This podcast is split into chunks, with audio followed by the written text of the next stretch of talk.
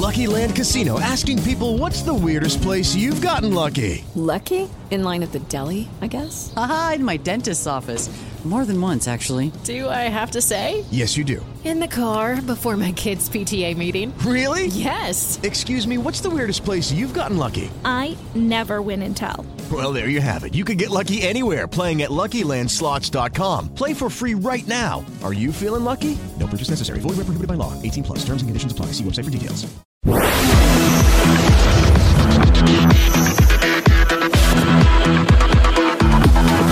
Bate pronto. Oferecimento Votorantim Cimentos, o cimento que é bom demais. Boa tarde, amigos do Bate Pronto. Uma tarde ainda de ressaca pro torcedor São Paulino, hein? Torcedor São Paulino tá sofrendo um bocado esse ano. Torcedor São Paulino chegou a acreditar em título de Sul-Americana, perdeu pro Independente Del Vale, foi bem na Copa do Brasil, mas aí, como diz o Vamp, perdeu para quem podia, porque foi eliminado pelo Flamengo. Agora, é um São Paulo que às vezes parece que pode emplacar e de repente joga mal de novo, começa a perder pontos importantes e pode ser que fique até fora da Libertadores do ano que vem. O São Paulo perdeu para o Internacional em casa, vale ressaltar, hein?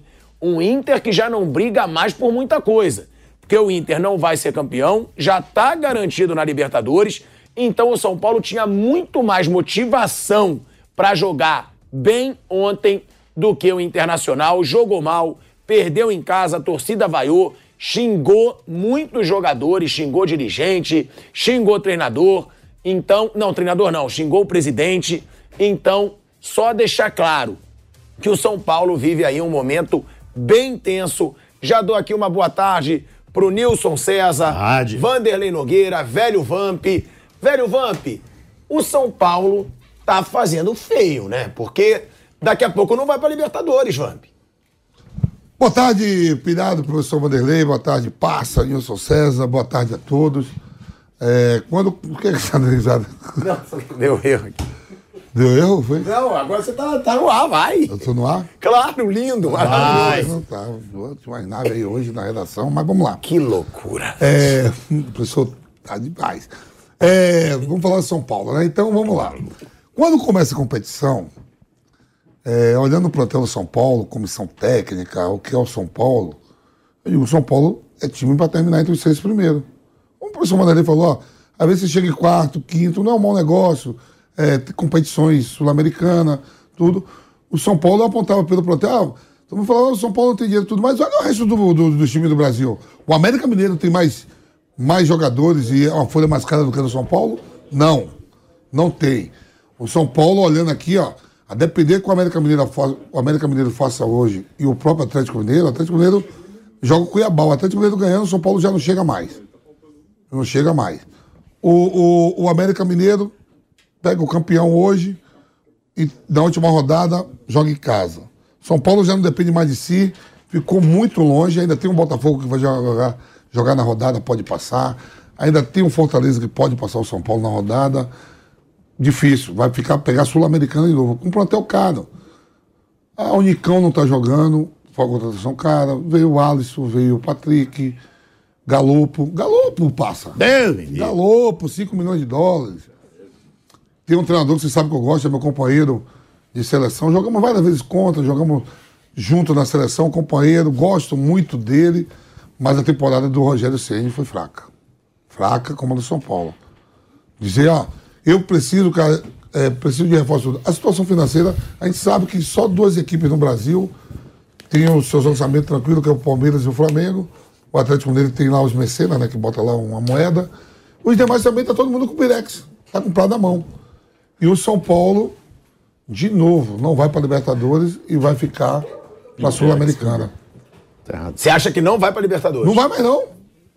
Claro que não. Não, Eu- calma, mas não tá impossível ainda. Ah, filho, é impossível. Tá? Não, gente, porque tem a pré-Libertadores. É a pré também. Não, não, a pré tem chance. A pré tem chance. tem Chance, se o Atlético Mineiro ganhar do Cuiabá, che- não tem mais chance pro São Paulo. O Atlético é o oitavo. O América Mineiro, mesmo perdendo hoje, ele ainda já está na frente do São Paulo. Então ele decide em casa. Fora que o Botafogo ainda vai jogar E o, e o, Já era. e o Fortaleza também vai jogar. O Fortaleza joga em casa também contra. Fortaleza joga em casa de novo. Já era, já era. Já foi. São Paulo acabou em termos de, de- de Libertadores da América. O São Paulo vai disputar uma Sul-Americana mais uma vez. E ontem o presidente do São Paulo assegurou que o Rogério Ceni vai ficar mais uma temporada. Como é que é aquele negócio antes da Sociedade Anônima, Anônima do Futebol? É SAF, é sociedade. Não, então, so- antes da Sociedade Anônima, você tem que fazer uma avaliação de patrimônio. O São Paulo está fazendo isso. O São Paulo está fazendo uma avaliação de patrimônio, incluindo o estádio Cícero Pompeu Toledo no Morumbi.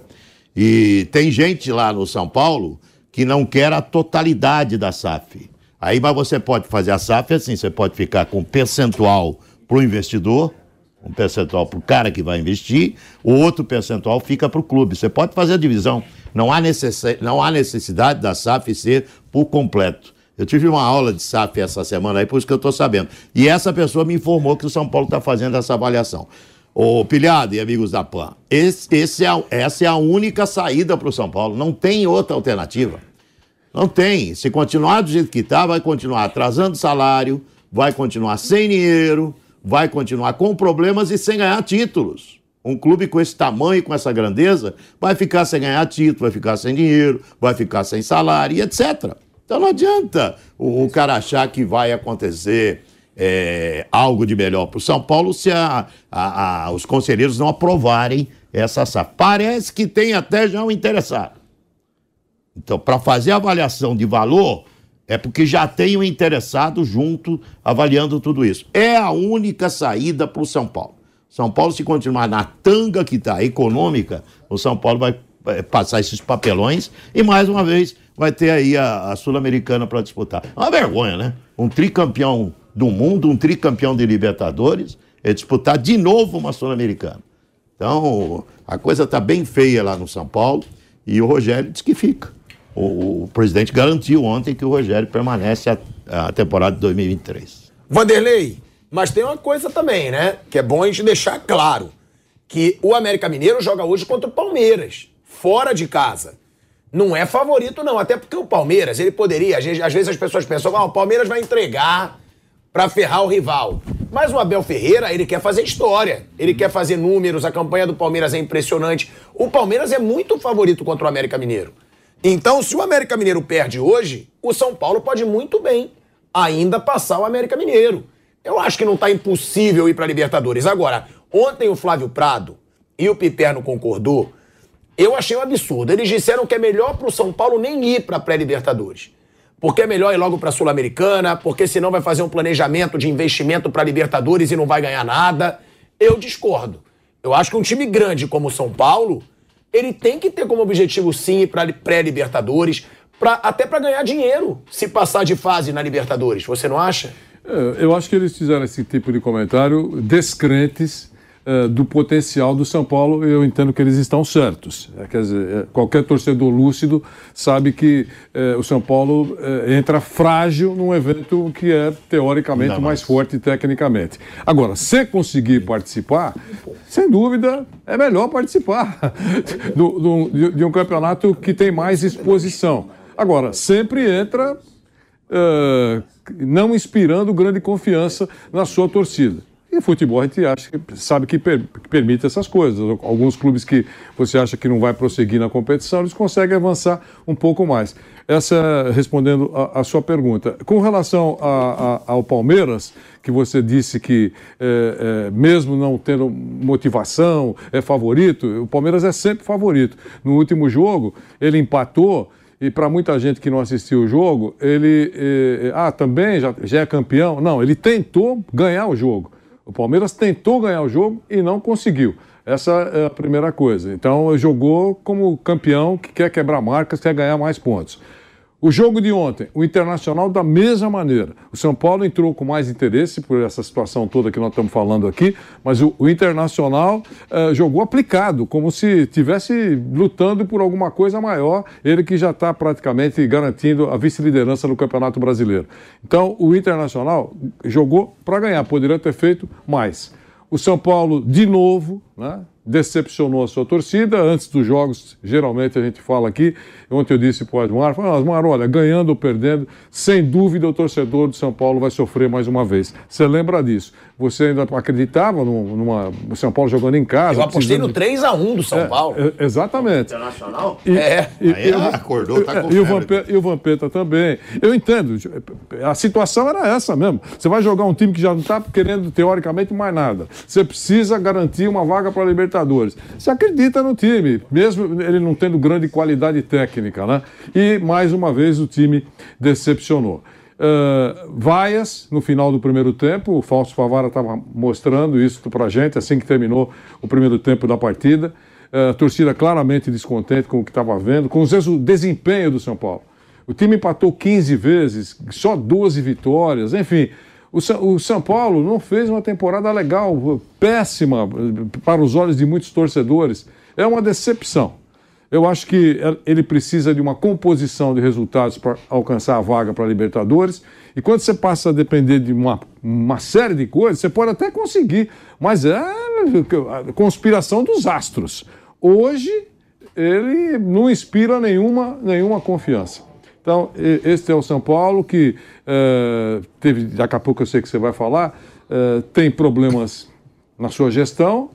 Com relação à SAF que o Nilson falou, ele tem razão, eh, pode ser um percentual diferente. O que eu penso sobre isso?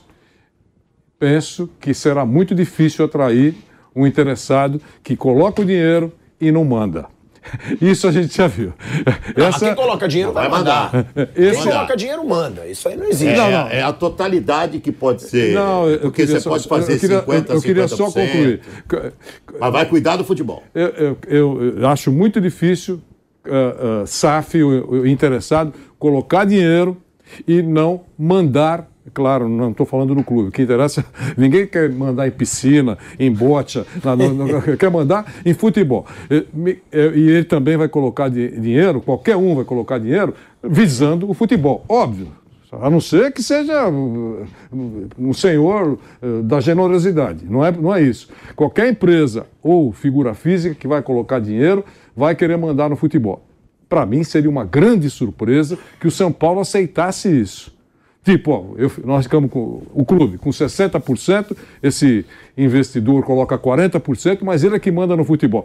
Pa- por conhecer São Paulo, eu acho que alguma coisa vai acontecer. É, Vai responder um não. Não tá? Eu entendo dessa maneira.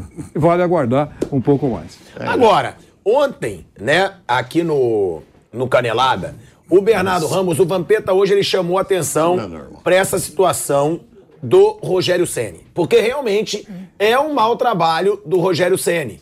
É um mau trabalho do Rogério.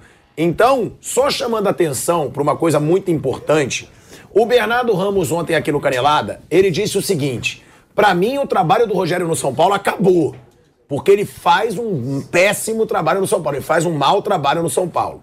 Eu não digo que acabou, mas eu faço uma pergunta pra vocês. O Rogério fez um mau trabalho, ele tem um elenco maravilhoso? Não. Mas tem um elenco pra jogar muito melhor do que joga sob o comando dele. Agora, também tem opções pro São Paulo? Eu não sei se tem opção melhor pro São Paulo do que o Rogério Ceni. É porque, realmente, eu também acho que ele não fez um bom trabalho. Eu mesmo digo que eu não acho que ele fez um bom trabalho no Flamengo. As pessoas dizem, ah, mas ele ganhou o brasileiro, mas perdeu a Libertadores pro Racing. Agora, Ganhou o Carioca. Tá grampo, ô, Ganhou, aí sim. além do Carioca, Não, Supercopa. não, não foi. Não Três foi títulos no seu Não foi Mengão. maravilhoso. E agora, mais uma vez, ele não faz um bom trabalho. O Vamp sempre disse, pra mim vai ser o melhor técnico do Brasil. Eu nunca concordei. Agora, o Rogério ainda é o cara certo pro São Paulo na temporada que vem?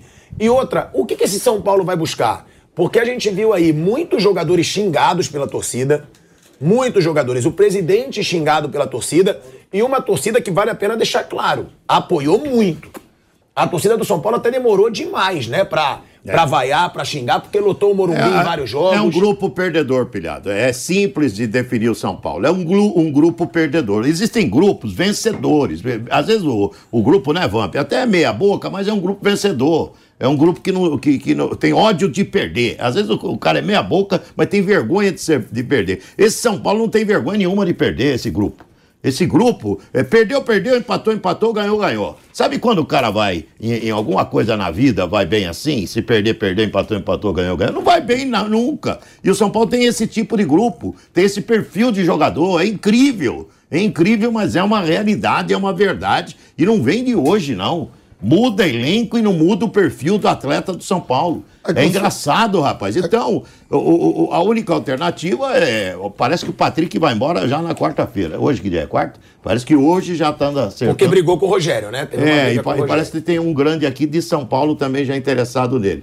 É, vão fazer alguma reformulação, vão botar gente nova ali, sabe? Mas é, a única solução é entrar dinheiro. Se não entrar dinheiro, meu amigo, não tem solução. Não tem.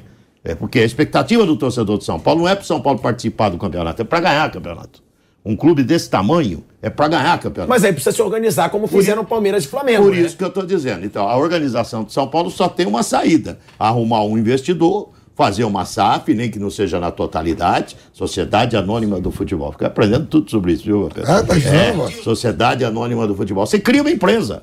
Você, você cria uma empresa dentro do clube para cuidar do futebol. É isso que é a tal da SAF. É uma empresa criada dentro do clube para cuidar do futebol. Você cria essa empresa, ou o investidor cria essa empresa e ele toca o futebol do clube. Então é isso que, que, que, que vai acontecer com o São Paulo, se, se, se aprovarem realmente a entrada dessa SAF. Se não for aprovada, não adianta o torcedor São Paulino pensar em título, isso aí, que vai continuar só participando. É, eu acho que isso é uma, uma alternativa é, é, que eu não abraçaria. No caso do São Paulo, especificamente, do São Paulo eu não abraçaria.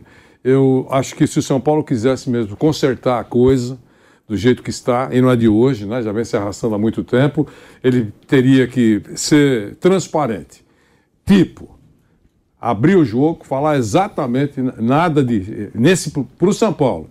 Pagar o atrasado, acertar as contas, pagar o vermelho e informar todo mundo que nós vamos jogar meia boca no próximo ano, daqui dois anos, nós vamos ficar numa.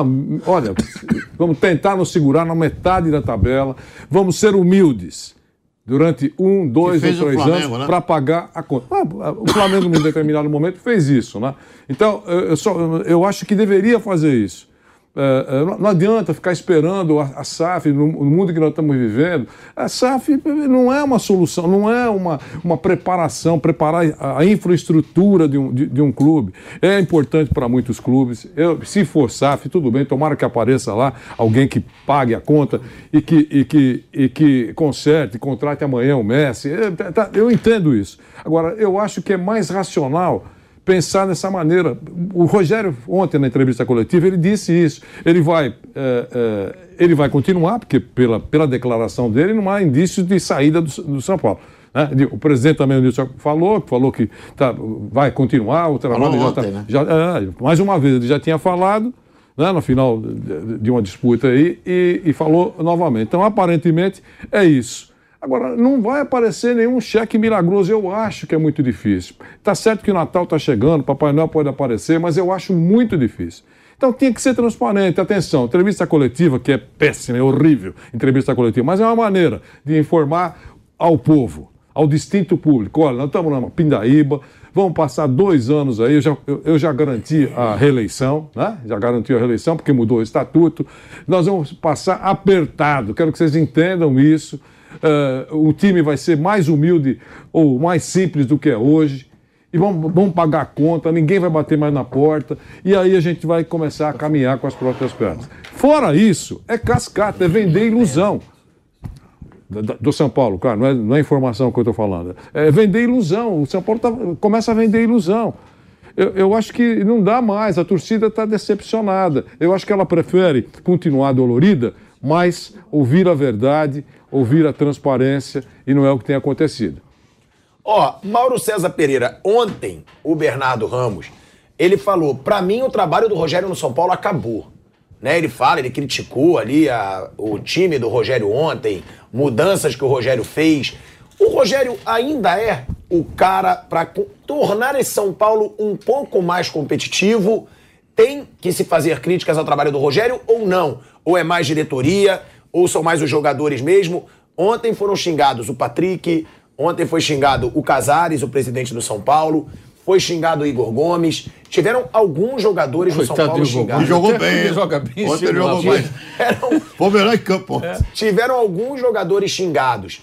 É, cabe o questionamento ao Rogério já, ou o Rogério ainda é o único cara que pode tornar esse São Paulo um pouco mais competitivo para ano que vem?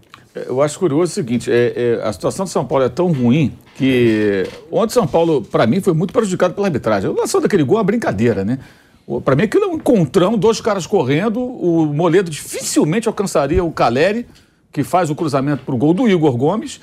E eles dão aquela trombada, aí o VAR procura ali um acidente de percurso para interromper uma jogada, um belíssimo gol, um chute bonito. Isso é uma sacanagem com o futebol, gente.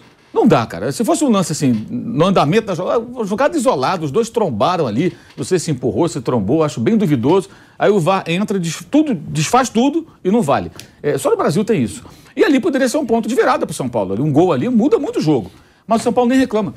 Porque tá tão entregue que nem reclama. Ontem eu tinha motivo para falar: vem cá, como é que anula um gol desse? Vamos discutir isso aqui. Você acha que esse gol seria anulado na Europa? Duvido. Ah, duvido. No campeonato francês que o, que o Vampeta tanto assiste e gosta, o couro come, não ia marcar. Aí ontem houve essa intervenção do VAR. Então anularam o gol do São Paulo e nem reclama, porque já está meio que entregue. Então, ah, deixa para lá, já perdemos mesmo. Eu acho que todos merecem crítica, dos jogadores, o técnico, o presidente, o diretor de futebol, todo menos a torcida. A torcida, coitada, ela está ali do lado do time o tempo todo. Ontem até a criança chorando apareceu na transmissão ao final da partida.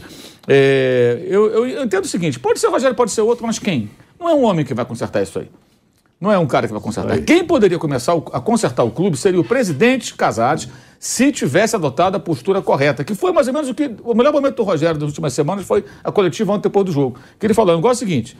Vamos definir como é que vai ser. Vai montar um time de jovens, de garotos, para a gente fazer uma campanha mediana e começar a acertar as contas? Ok, mas vamos deixar isso claro para o torcedor. Que é o que ninguém faz. Ninguém não, quase ninguém faz, né? Já foi feito lá atrás em outros clubes, mas dificilmente acontece. Olha, a gente vai ter um time mais barato, não temos potencial eh, hoje com condições financeiras para investir num time caro. Não vão, dificilmente vão brigar por título, será uma surpresa. Vão ficar aqui no meio da tabela, de repente. Mas dois, três anos consegue dar uma arrumada. Aí você, fa- aí você apresenta o planejamento. Ó. Temos essa dívida, nosso faturamento é esse. A gente acredita que possa liquidar a dívida de curto prazo em tanto tempo aqui. A gente consegue fazer isso, isso, isso, isso, isso.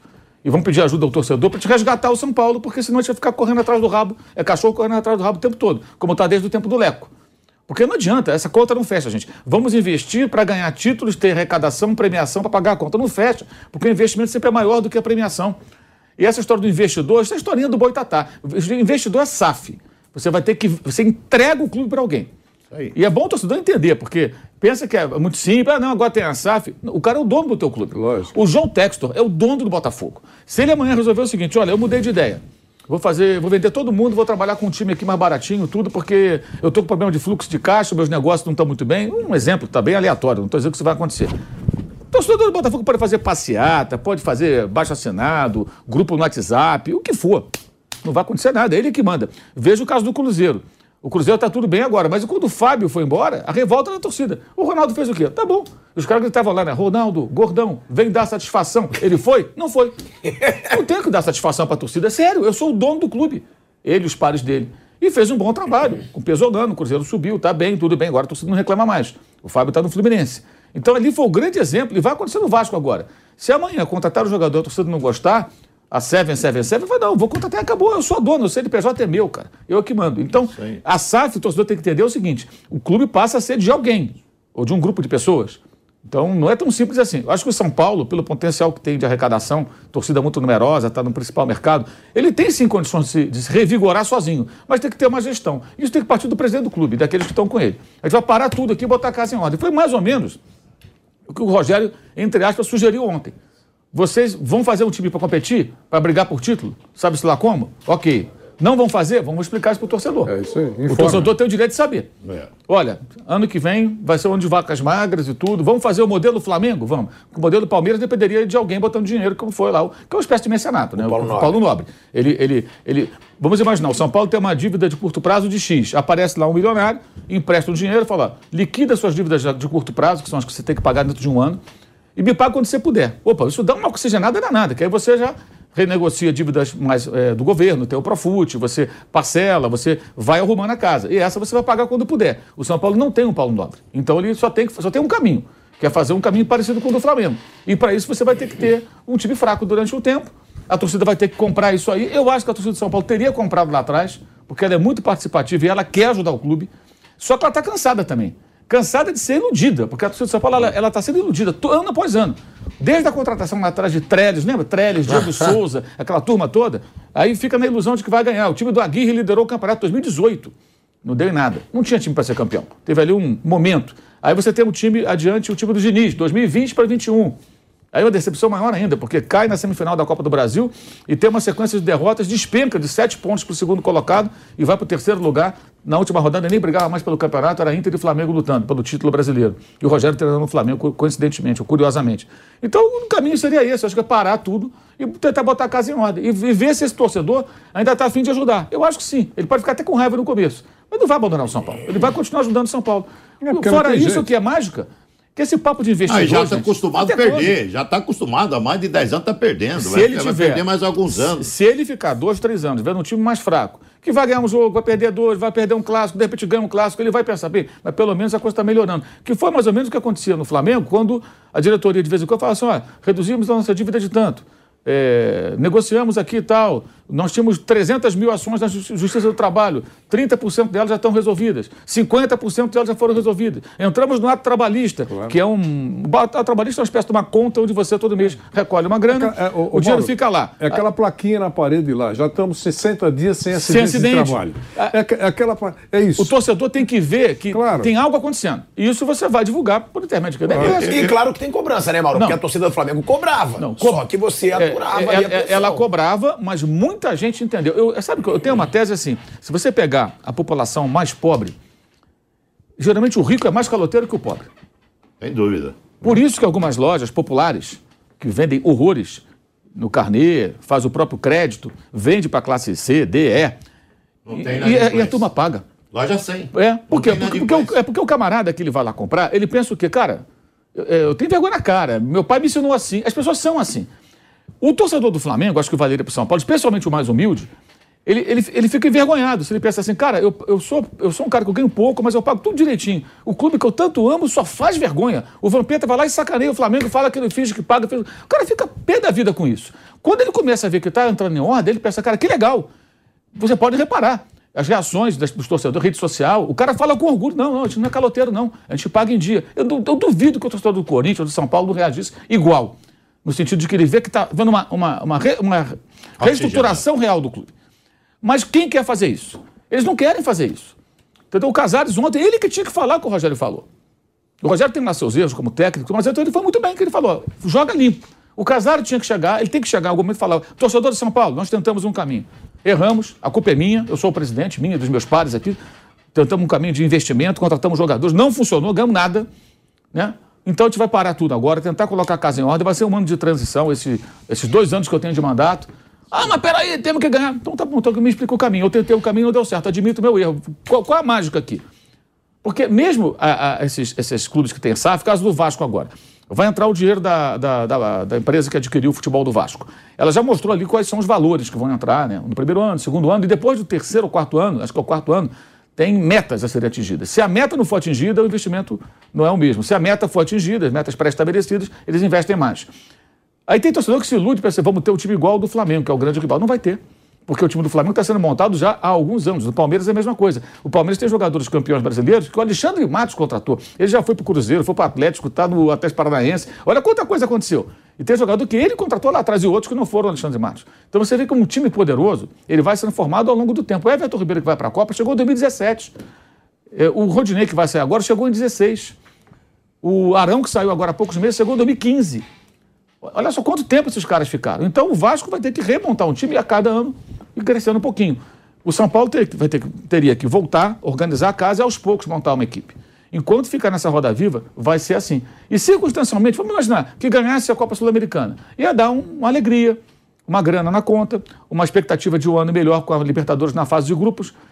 Mas, gente, não tem vida.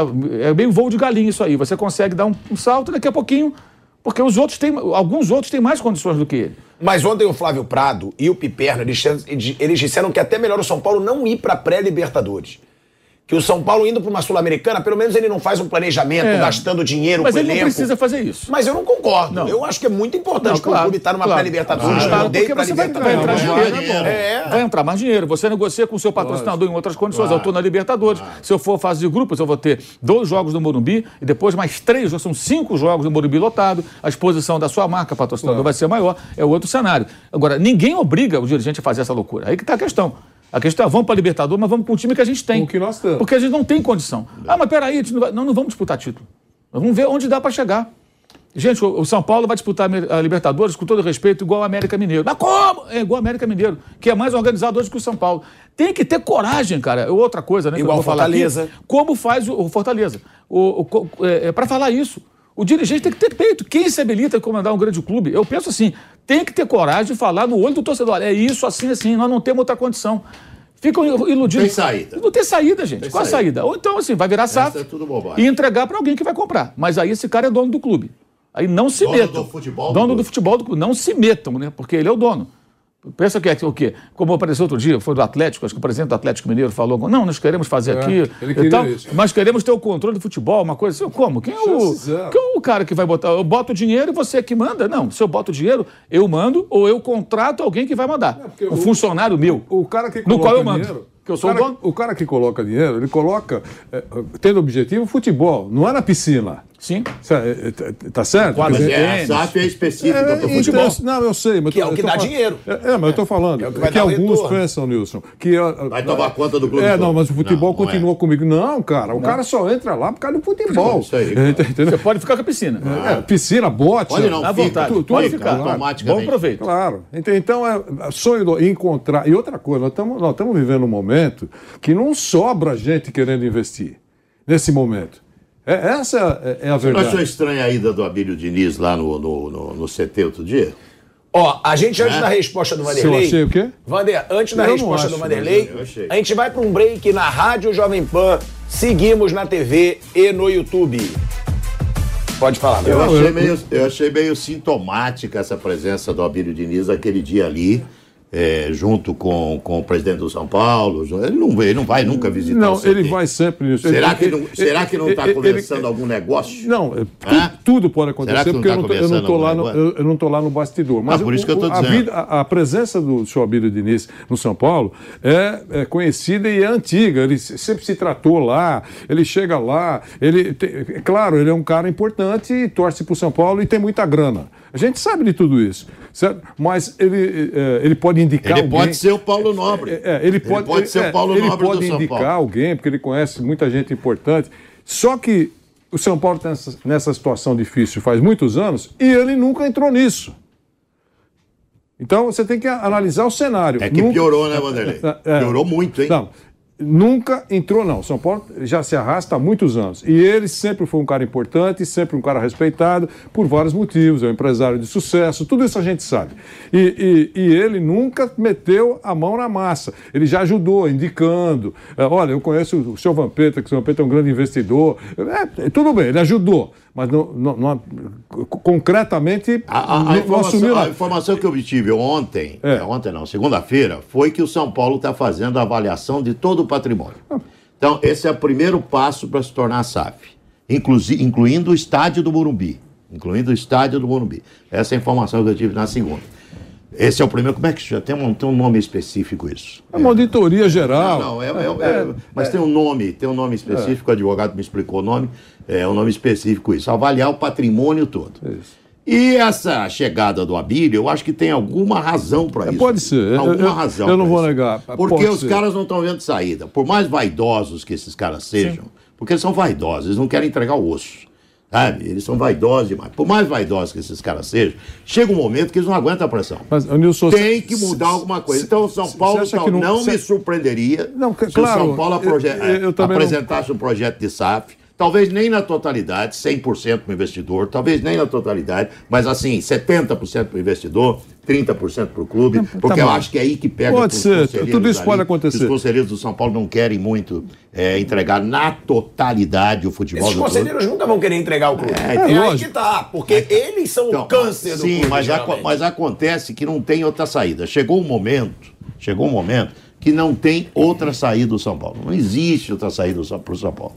Eu vou até descobrir o nome do que o São Paulo está fazendo em um minuto. Não, mas Ó, a gente está voltando aí para a Rádio Jovem Pan em 10 segundinhos, e aí eu acho que é legal a gente mostrar essa sonora do Rogério Ceni que o Mauro César falou. Que ele deixa claro, ó, a gente tem que saber se a gente vai disputar títulos, se não vai. Estamos de volta, de volta à Rádio Jovem Pan, para escutar a declaração do Rogério Ceni citada pelo Mauro César Pereira, de que o São Paulo precisa definir. Vai querer disputar títulos? Vai ter que montar time para isso. Se não, assume para o torcedor que não vai poder disputar títulos e vai se reorganizar. A gente vai colocar aí essa declaração do Rogério Ceni, que está já há algum tempo desabafando sobre a situação do São Paulo.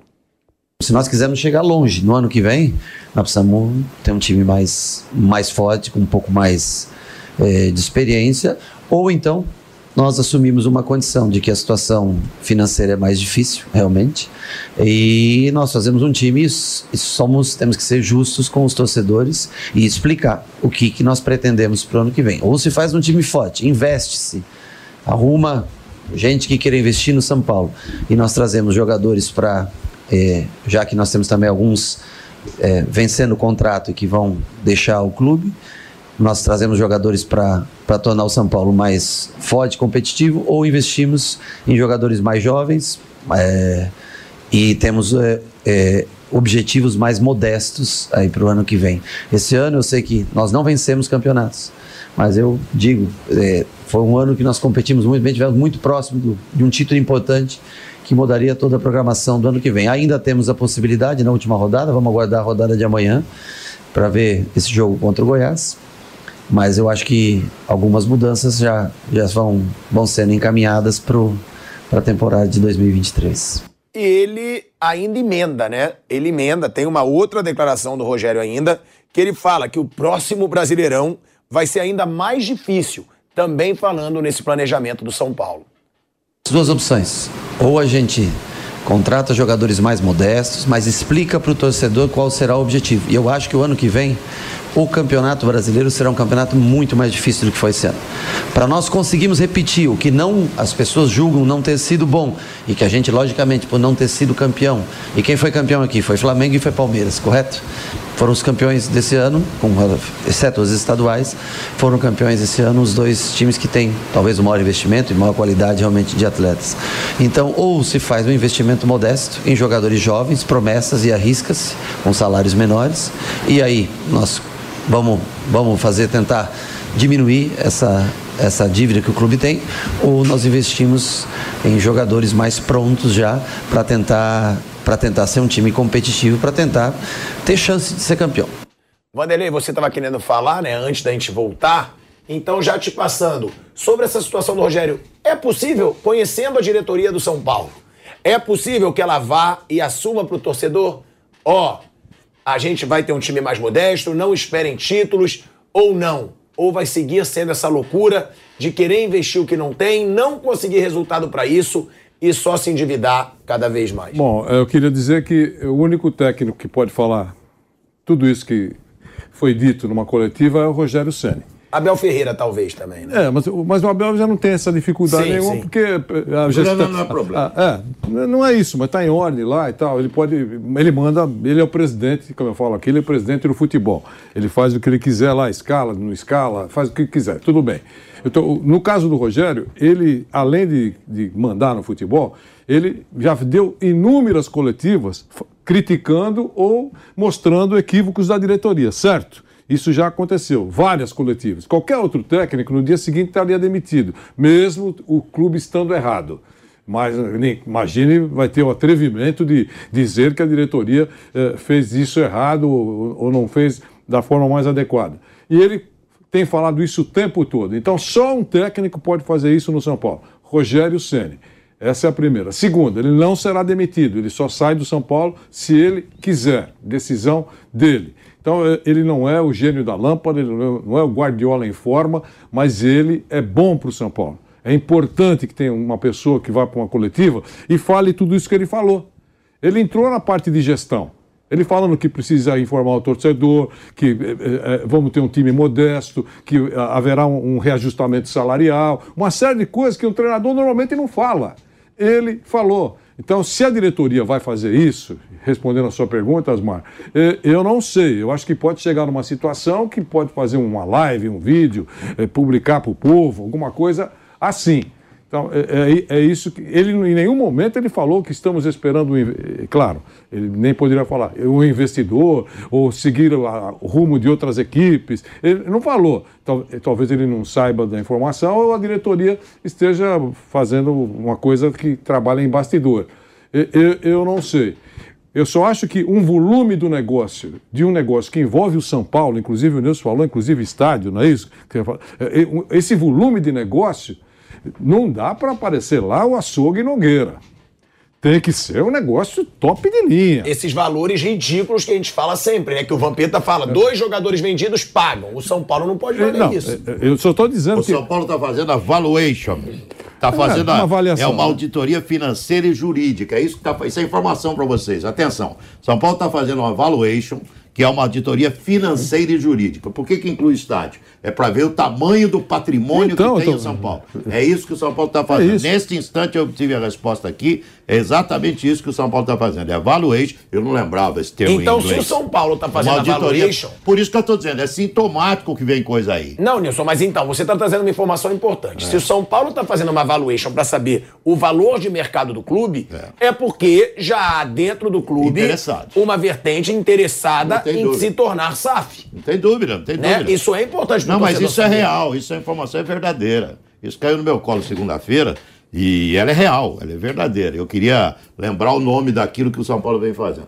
Então, essa auditoria que você falou aí, que é auditoria Não, financeira e é, jurídica, é, é, o São Paulo já está é, nesse então, processo. Você vê, é, mais uma coisa surpreendente, né? Porque depois de dois anos de gestão, quantos anos? De gestão? Dois, dois. dois anos. Eu imagino que quando se assume um clube, isso vale para todos, hein? Tá legal? Eu imagino que quando se assume um, um, um, um clube, você tem que saber exatamente a, a, a, o que você tem na mão, o patrimônio. Qual é o patrimônio que eu tenho? Tanto tempo depois que estão fazendo isso, tá bom. Antes tarde, antes tarde do que nunca. nunca né? é, antes tarde do que nunca. Mas só acho que é, é um patrimônio muito grande e o açougue Nogueira não pode entrar, tem que ser uma coisa muito grande. Tomara que aconteça. Eu, torço para. Vamos ter um time muito forte no estado de São Paulo, no Brasil. Mas eu acho que. que não tem outra saída, Wanderlei. Não, a, a, a minha saída. Não, que tem, tem. A, a minha não, saída. e o Palmeiras conseguiram. A, saída é outra hipótese que o Rogério acabou de falar na coletiva. Não, não. Faz um time é bem barato. Não, mas eu falei na abertura. É, o que o Mauro. Controla o gasto. Eu falei, vamos ficar eu, tranquilo eu falei na abertura do programa aqui, quando o Azar me é, falou. É, falei que tem que pagar a conta, é tem que pagar a conta, avisar todo mundo que nós vamos ser humildes. Mas por que não uma empresa tomar conta do futebol de São Paulo? Não moderniza a coisa? Sim, mas.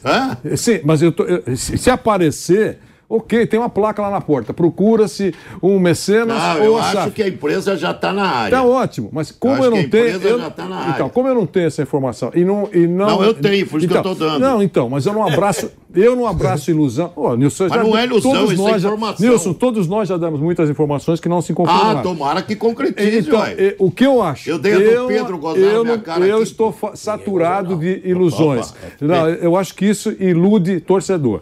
Eu acho que o mundo real é pagar a conta e avisar que nós somos humildes e vamos agora. Se surgir alguma coisa diferente nesse caminho, legal, aquilo que nós falamos, já apareceu um grande investidor, ótimo, mas tinha que ser sincero. Hoje a realidade é, vamos pagar a conta e três anos vamos tentar nos ajeitar para a gente ressurgir fora. É, mas isso aí que o Nilson traz Eu é uma já... informação importante. Se o clube faz um valuation, né, que é avaliação de mercado, é porque já está pensando em se tornar SAF. Ou porque, ou porque Paulo... nem sabe o que tinha na mão. É, pode Não, mas sim, também. Vanderlei, mas se o clube faz uma avaliação, a pergunta que eu faço para vocês, até para o Vamp e para o Mauro César também, o que, que é melhor para um grande clube hoje no Brasil? Fazer o que fez Flamengo e Palmeiras, tentar se reorganizar e não se tornar SAF ou se tornar SAF? O que, que é melhor? Hoje em dia, para um clube Acho como São Paulo. Depende da situação. Por exemplo, quem virou SAF dos grandes? Botafogo, Cruzeiro e Vasco. Qual a situação dos três? Bahia, talvez, agora, né, também. É, o Bahia, o Bahia eu acho até que é um esquema um pouco diferente, é. que tem um grupo City na jogada, tem gente do ramo aí, é. né? Acho que é uma, uma, uma, outra parada, não é só grana é uma parceria com um grupo que tem times no mundo inteiro, no mundo inteiro, mas várias partes do mundo, encabeçado pelo dinheiro lá dos Emirados Árabes e que tem o Manchester City do Guardiola. Mas os três que disso. viraram, Mauro, Os é três, estão na assim, mesma tanga que o São Paulo. Acho que assim, pior que o São Paulo. Pior. né? Porque assim, os três rebaixados, o Vasco quatro vezes rebaixado, o Cruzeiro ficou repetindo de ano lá na, na Série B, só agora conseguiu sair. O Botafogo mais uma vez rebaixado também, é, com dívidas absurdas. O Cruzeiro é um caso de polícia, né? Ministério Público, um caso gravíssimo, o mais grave de todos. O Vasco, uma dívida absurda. O Botafogo tinha a maior dívida do Brasil algum tempo atrás, com um faturamento muito inferior ao que o São Paulo pode ter. Eu acho que o caso do São Paulo, é, o São Paulo poderia encontrar cura sozinho. Porque o São Paulo ele tem mais potencial de arrecadação do que. O, o Vasco, acho que é parecido com o São Paulo. Mas o Vasco estava atolado numa situação muito pior que a do São Paulo. Mas aí entra essa questão. Esses conselheiros desses clubes só permitiram que esses virassem, virassem SAF porque chegou no, no- no fundo do poço e ainda cavaram mais um pouquinho. Sabe? Foi mais fundo ainda. Não era o bastante. Então eles mergulharam no pré-sal da desgraça. E eu acho que o São Paulo ainda teria condições de, de- de se recuperar. Mas é aquela coisa, você vai ter que passar um período de vacas magras. Mas não está passando do mesmo jeito. O que, que adianta decidir campeonato, contratar jogador e não ganhar título? Não vai ganhar nada. Porque você cria a ilusão do torcedor. O torcedor, ele em 2020, com o Fernando Diniz, achou que ia ser campeão. Não foi. Ele achou de novo esse ano que. Aí foi campeão paulista no passado. Depois o resto deu tudo errado. Esse ano achou que ia ser campeão paulista, ganhou do Palmeiras, tomou de quatro, um vareio. Olha a pancada. Aí, ah, agora vamos ganhar a Sul-Americana. Perdeu pro Del Valle. Ah, então vamos para Libertadores. Aí perde esses jogos, agora perde pro Inter e pro Fluminense. Agora, tem uma outra questão também. Em alguns casos, talvez seja melhor ter jogadores mais eh, modestos tecnicamente, mais baratos, consequentemente, e mais eh, eh, entre- se entregam mais do que ter alguns jogadores do São Paulo que o São Paulo tem hoje. O jogo do Fluminense no sábado, os gols do São Paulo tomam são uma vergonha, né? A rebatida do goleiro, depois a bola passa do lado do Ferrarese, o Ferrarese não interessa, a bola vai, passa pro, pro lado dele, ele não estica a perna, aí vai no cano, caixa. Na sequência, o Léo Pelé larga o cano, abandona, se afunda na pequena área, que são erros assim primários. Você está dentro da área, você é zagueiro. Tem um cara chamado Germán Cano na área, você vai fazer o quê? Vai ficar longe? desse- Alguém tem que estar nele. Se sobrar, ele vai fazer o gol. Ele fez três gols em poucos minutos, 15 aproximadamente, né? virou o jogo, o Fluminense ganhou como quis. Então também tem, essa- não sei se é falta de concentração, não sei o que se passa com esses jogadores, que não são jogadores assim ruins assim para cometer esse tipo de erro. Então acho que a coisa é maior, sabe? Agora eu não acho que o São Paulo esteja no estágio desses três. Acho que o São Paulo, e o São Paulo, repito, ele tem a torcida muito grande, muita gente O que, que você acharia Paulo. melhor se você fosse hoje o presidente de São Paulo? SAF ou tentar organizar o clube SAF eu tenho que ter uma proposta. Eu tenho essa proposta? Está na minha mesa aqui, concreta? Como é que vai ser? O que, que, que me oferece? É. Se eu não tenho essa proposta concreta, eu só tenho um jeito. Eu vou tomar um remédio amargo lá. Aquele remédio que está na prateleira, o cara olha lá e fala assim: hum, não, isso eu não quero, não, isso é ruim. É, mas teve gente que tomou. O Flamengo tomou. Eles não querem tomar.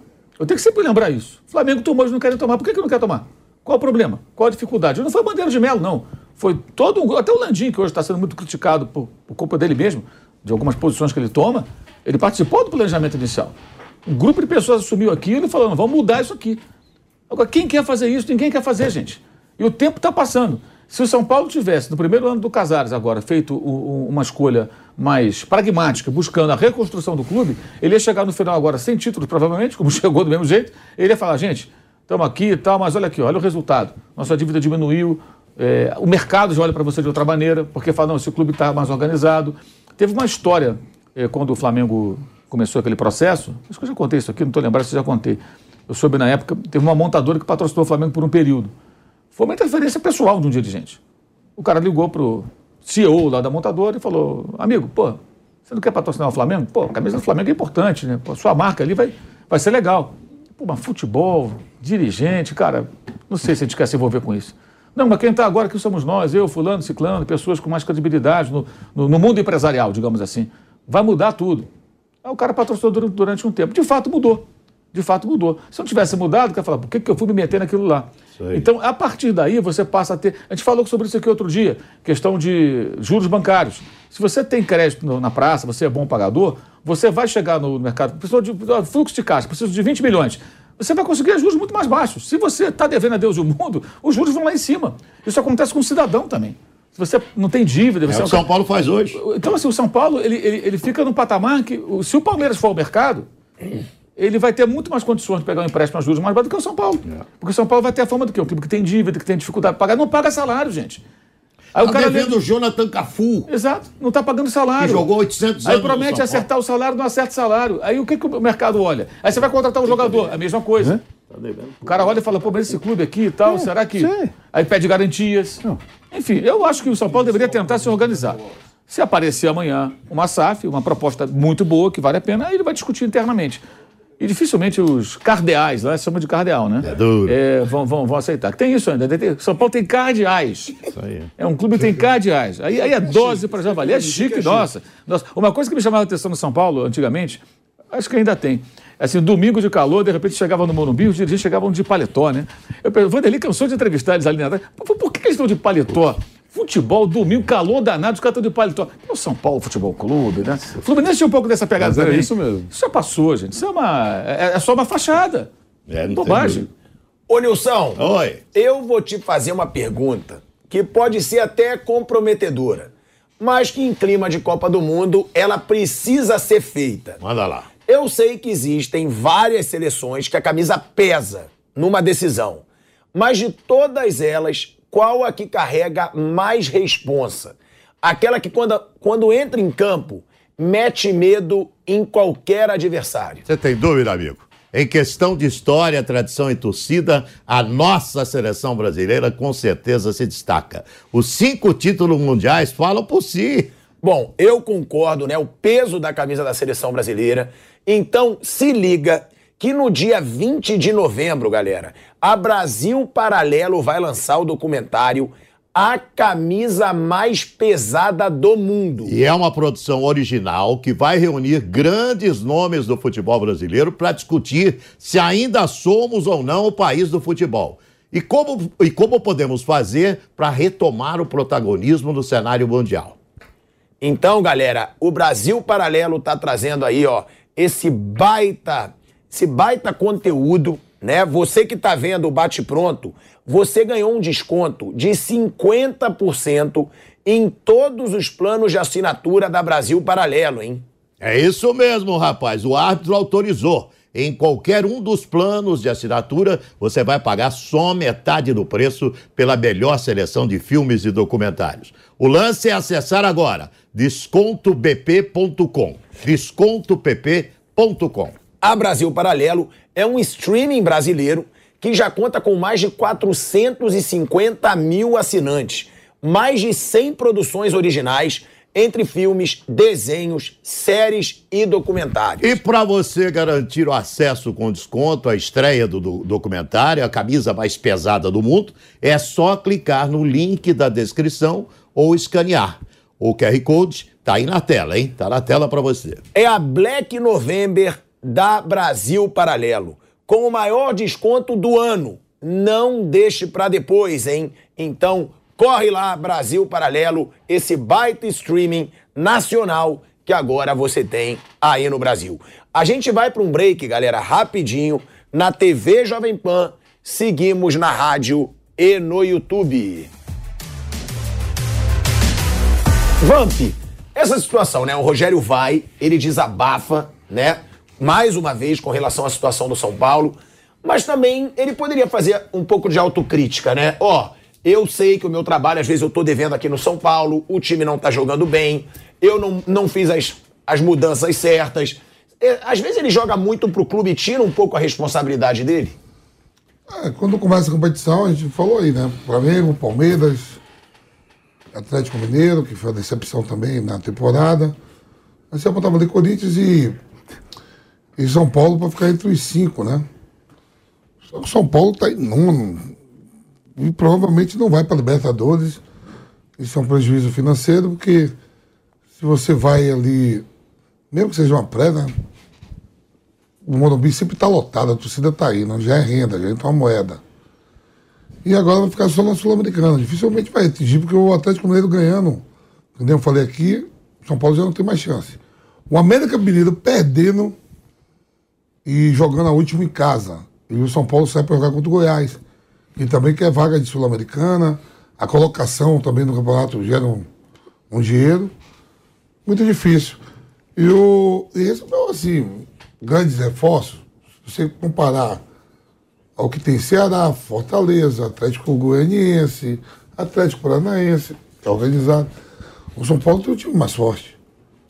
Nicão chegou a Ricardo, não foi barato. Patrick chegou. Patrick, Alisson, Galopo, Colorado. E também tem uns caras lá também, tem uns gringos lá que nada conta. Que também não faz diferença, né? O próprio Caleri, que chegou de volta ao São Paulo É, e é um Caleri, baita foi, foi, é. O Arboleda machucou, perdeu um zagueiro. Mas tem time melhor. Pra usar um pouco dentro de campo. Não estou falando na parte financeira. Ô, um melhor e uma colocação melhor.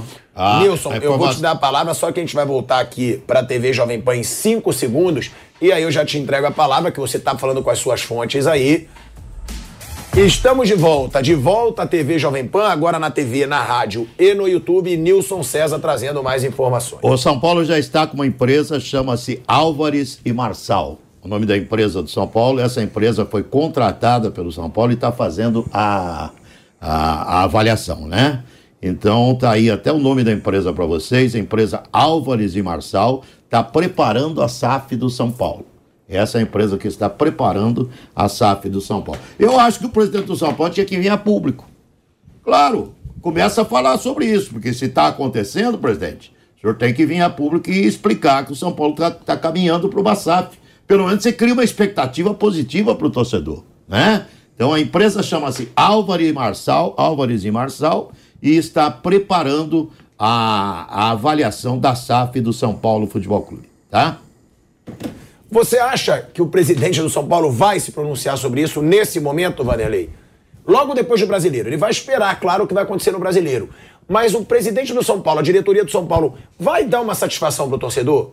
Porque realmente já é uma situação constrangedora. Já são 10 anos aí sem títulos, 10 anos do- da torcida do São Paulo cobrando uma maior organização do clube, cobrando uma postura mais firme da diretoria e nada acontece. Pelo contrário, houve um estatuto que foi votado para que esse presidente possa ser reeleito, em vez de ele pensar no que pode ser melhor para o clube nesse momento. Bom, que seguramente eh, deve ser eh, reeleito, né? porque a gente sabe que, eh, pelo menos até agora, a, a oposição no São Paulo não tem grande força para mudar a- a- o- se ele for candidato à reeleição, ele pode ser candidato à reeleição, não tem grande força. Então a situação é que o, cenário é que ele continue.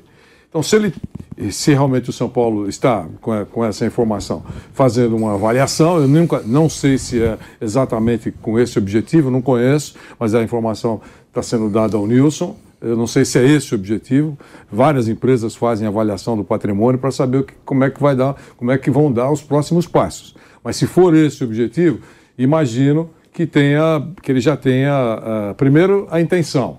Segundo, interessados ou interessado. Então ele deveria falar isso. A gente está tentando preparar, vamos ver se, se bate o martelo, porque é uma negociação importante, não é uma coisa de contratar qualquer coisa, ou, ou- é, é muito importante. Isso normalmente se arrasta muito.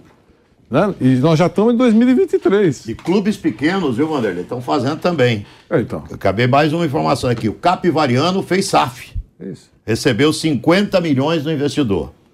Então isso também serve para os pequenos, porque os pequenos desapareceram. Não, mas né? é- é- isso serve para o meu azulão lá de Sorocaba, Ferroviária Araraquara, serve para o 15 de Jaú, Marília, equipes tradicionais que desapareceram. Talvez seja até mais importante a SAF nos pequenos. Né? E o Capivariano saiu à frente aí e já tem um investidor de 50 milhões fazendo a SAF no clube lá, entregando o clube ao, ao investidor. É isso aí.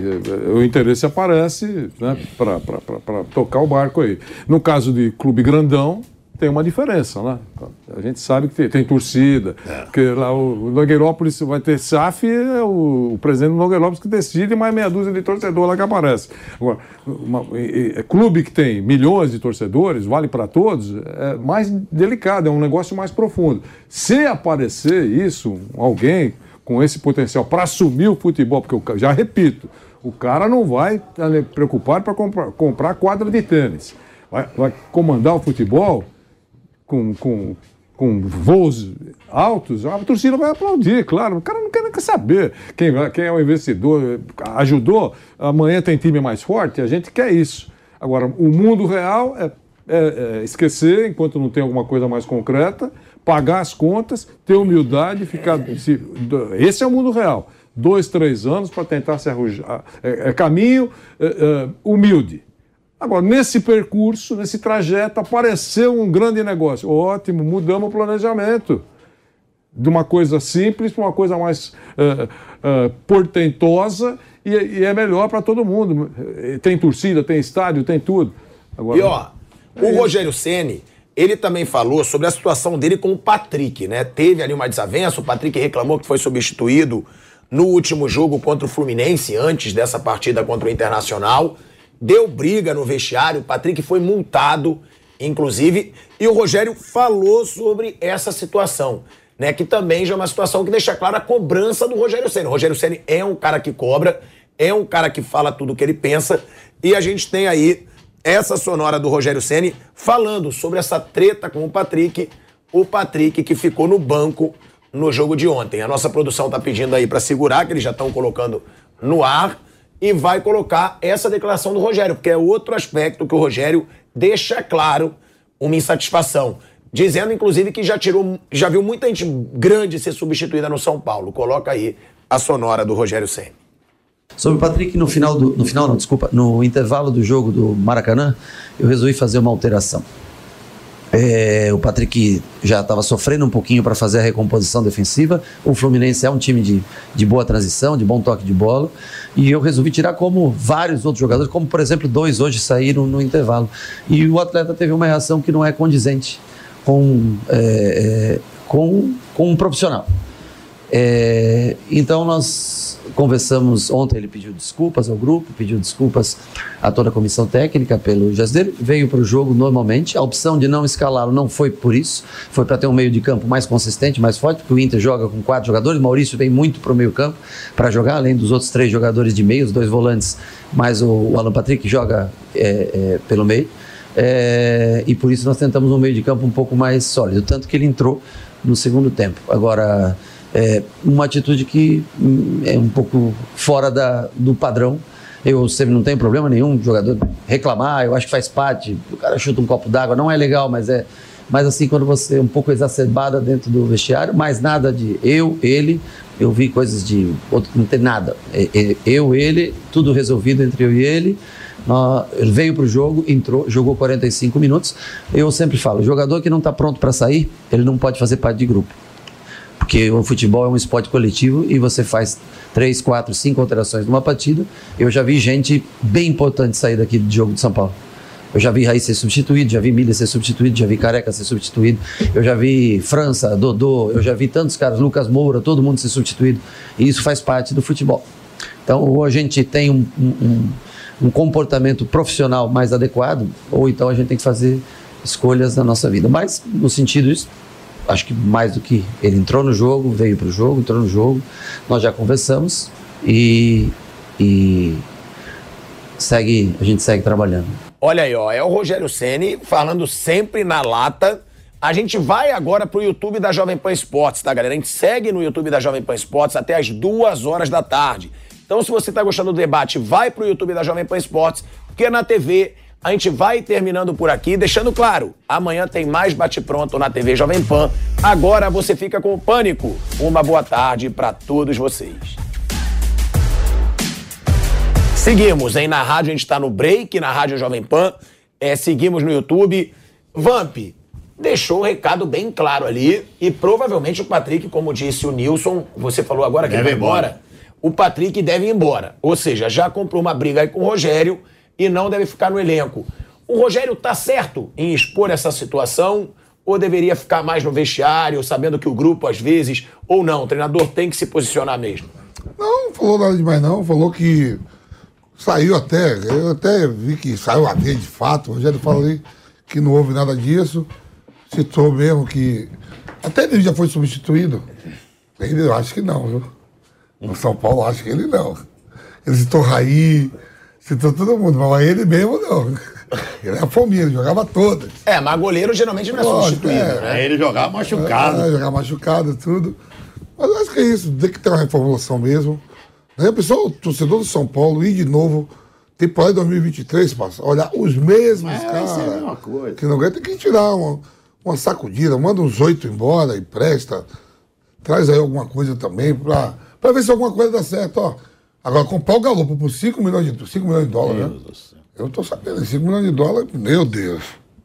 Colorado, tem uns danadinhos ali, viu? Ga- Galopo é aquele do investidor misterioso que depois não, não era mais investidor misterioso, É, né? é isso aí mesmo, esse danadinho. Tem que dar uma limpada. Tira oito, traz oito, dentro do seu orçamento. E tenta ver. Vai ter aí, ó. Para a Libertadores, esquece que não vai. Mauro César, primeiro, Flávio Prado, boa tarde. Boa tarde, eu tenho uma Tá? informação sobre esse tema aí do Patrick. Então acabou, diga. acabou de sair a informação.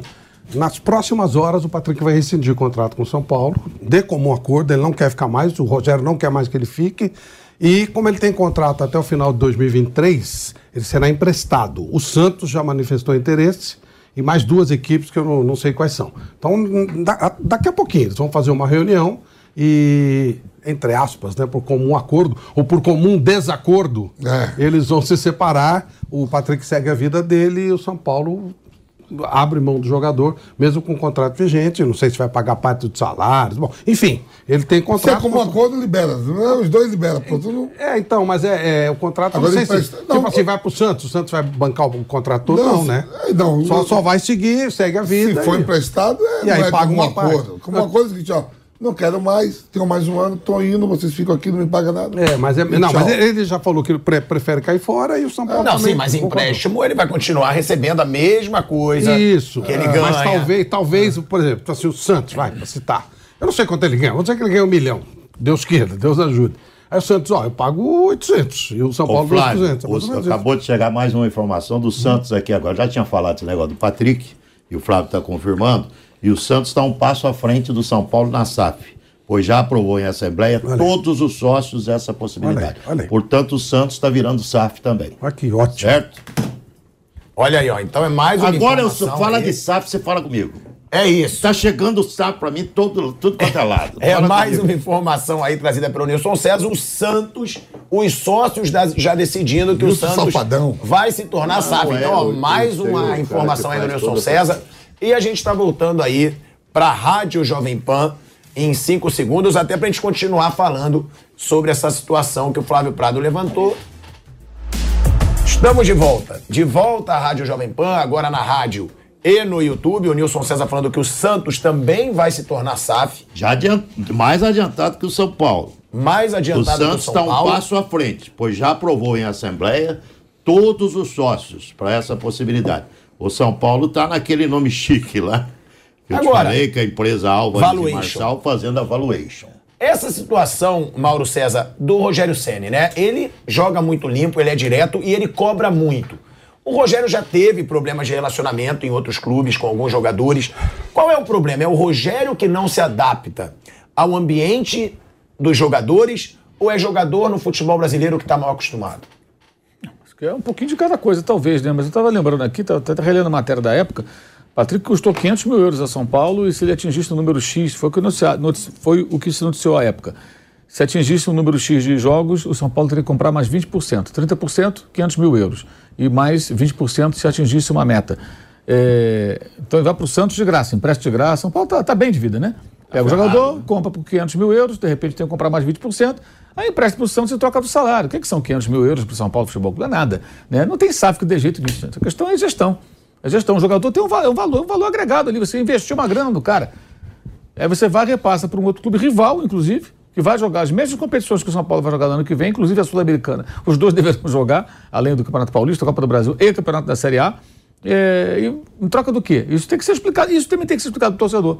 O Santos vai pagar algum dinheiro, vai dar um jogador em troca, ou o São Paulo não vai pedir nada, só vai liberar o Patrick porque brigou com o Rogério Senna. É uma outra questão. Agora, isso aí é difícil responder. Eu acho que o Rogério deve ter os erros dele, evidentemente, não é perfeito. E o, o jogador, eventualmente, também. Nesse caso específico, me parece que o Patrick está errado, porque o próprio clube já meio que descartou, né? É, mas eu acho que isso também reflete a crise do time, todas as dificuldades que o São Paulo enfrenta. É, talvez o jogador chegue no São Paulo imaginando que vai ser uma coisa, de repente acaba sendo outra, não que um justifique. cartão amarelo ontem nos acréscimos. É, já não, não, joga foi muito no- claro, no- né? Aí os caras falaram, opa, peraí, Não, muito né? claro, o ele foi muito claro. tá- Ele reclamou para tomar o cartão. Pra tomar cartão para É. não jogar a última rodada. Pois é. Aí, não dá, né? Aí agora, quem contrata também um jogador, se o jogador tem uma conduta que não é muito elogiável, quem contrata, né? Por que, que contrata? É, Questiona-se isso. Tem uma entrevista antes, ó, vem cá, Patrick, o que, que você fez ali? O Que que eu não gostei disso, aqui é o Santos. É muito interessante o futebol, né? Esse tipo de coisa, né? É como se, se aconteceu com São Paulo, não vai acontecer comigo. Como é que é isso, né? É, é um negócio que me fascina, né? Esse tipo de coisa. E, e vamos ver se vão falar sobre isso. Se vão dar essa explicação. Pro, o Rogério falou da, da necessidade de se explicar claramente para o torcedor qual vai ser a política do time para essa próxima temporada. E acho que esse tipo de coisa também tem que ser explicado para o torcedor. Custou tanto, a gente vem prestar por tanto, assim, assim, assim. Porque ele vai ficar até o final do ano que vem no Santos. Vai acabar o contrato, se for o caso. Empresta, fica um ano lá, acaba o contrato. São Paulo não tem mais nada. E os 500 mil euros foi o quê? Para usar por um ano. Pô, legal, né? Fora salário, comissões. Não, e o Patrick. Tremendo né? negócio. E ele até foi razoavelmente bem no São Paulo. Né? Ele Teve seus momentos. atuações, é, ele É. teve seus Teve momentos, momentos. Mas ele ficou muito inclusive. tempo machucado. Não, sim, mas ó, um ano com muita boa vontade. Mas ó, o Jogou Flávio, meio ano. vai. ele em 54 jogos, ele tem 9 gols e 8 assistências. Não são números ruins. Não, não são, E mas ele jogou bem em jogos importantes. Jogou Aquele jogos. jogo contra o Flamengo, né? O primeiro jogo da Contra o Copa Palmeiras, do Brasil, ele gol. jogou muito bem contra o Palmeiras. A eliminação do. Palmeiras da Você Copa do Brasil pro- passa por ele. Você perguntou pro Mauro se o Rogério ficaria, deveria ficar ou não. Eu acho que não deveria. Se continuar do jeito que está o São Paulo, se não tiver dinheiro, se não tiver eh, um investidor, se não se aceitar a SAF, que tem um bloqueio muito grande por parte de conselheiros para que essa SAF não saia no São Paulo, ou já devia ir embora. Sabe? Porque eu, eu- eu continuo com a mesma opinião. Zico não pode dirigir o Flamengo, Rogério Ceni não deve dirigir o São Paulo e o Falcão não deve dirigir o Internacional. Sabe? Esses caras aí, ficar sendo chamado de burro por torcedor não é fácil, não. Já pensou a galera do Flamengo chamando o Zico eh, de burro? Hã? Zico, burro, burro, ah, para com isso. Asno. O Zico, quando foi dirigente do Flamengo, vocês que conhecem bem de perto o Flamengo, o Mauro e o Pilhado, ele foi amplamente criticado, lembra? Na época que ele foi E dirigente. ele saiu bem revoltado. Rivelino no Corinthians. Rivelino no Corinthians. Tem cara que não deve ficar. de Se eu sou gestor da carreira do Rogério, fala assim, Rogério, vai embora, vai procurar outro clube, deixa o São Paulo aí, deixa o São Paulo se virar. Que é muito complicado para ele ser técnico, viu, Vampiro? Não, e além do que, além dessa história que eu concordo plenamente, é, a carreira do Rogério, a gente falava isso ontem no Bate-Pronto, a carreira do Rogério é uma carreira ascendente. Ganhou tudo no Fortaleza, foi campeão com o Flamengo, teve aquela, aquele problema no Cruzeiro que ninguém suportava, e aí ele veio para São Paulo. Ele estancou na carreira. O Rogério vinha ganhando todo ano alguma coisa. Chegou no São Paulo e estancou. 2023, vai ganhar o quê? Provavelmente nada. A menos que o Palmeiras não queira disputar o Campeonato Paulista e tal. Senão, o que o São Paulo pode brigar? Campeonato Paulista e Sul-Americana. Ele vai ficar estancado lá com o São Paulo? O São Paulo parou, ele vai parar junto? Eu, se fosse ele também, eu queria continuar Mas, com a galera, carreira em ascensão. Mas tem muitas não é o caso. opções pro Rogério, eu sempre pergunto isso. Ó, Flamengo, ele não seria uma opção nesse momento. Palmeiras, não seria opção Não. nesse momento. Atlético Mineiro. Corinthians, é, talvez, o- foi o que eu falei ontem. E é, e é uma Mineiro- bela opção, hein? Talvez, talvez o Atlético Mineiro, porque o Cuca tá muito mal no Atlético Mineiro Não, vai nesse sair, momento. vai sair. E também tem as opções das SAFs, né? Vai um Vasco da Lógico. vida, um, um Bahia da vida. claro. São opções que, Claro que ele pode ter um planejamento.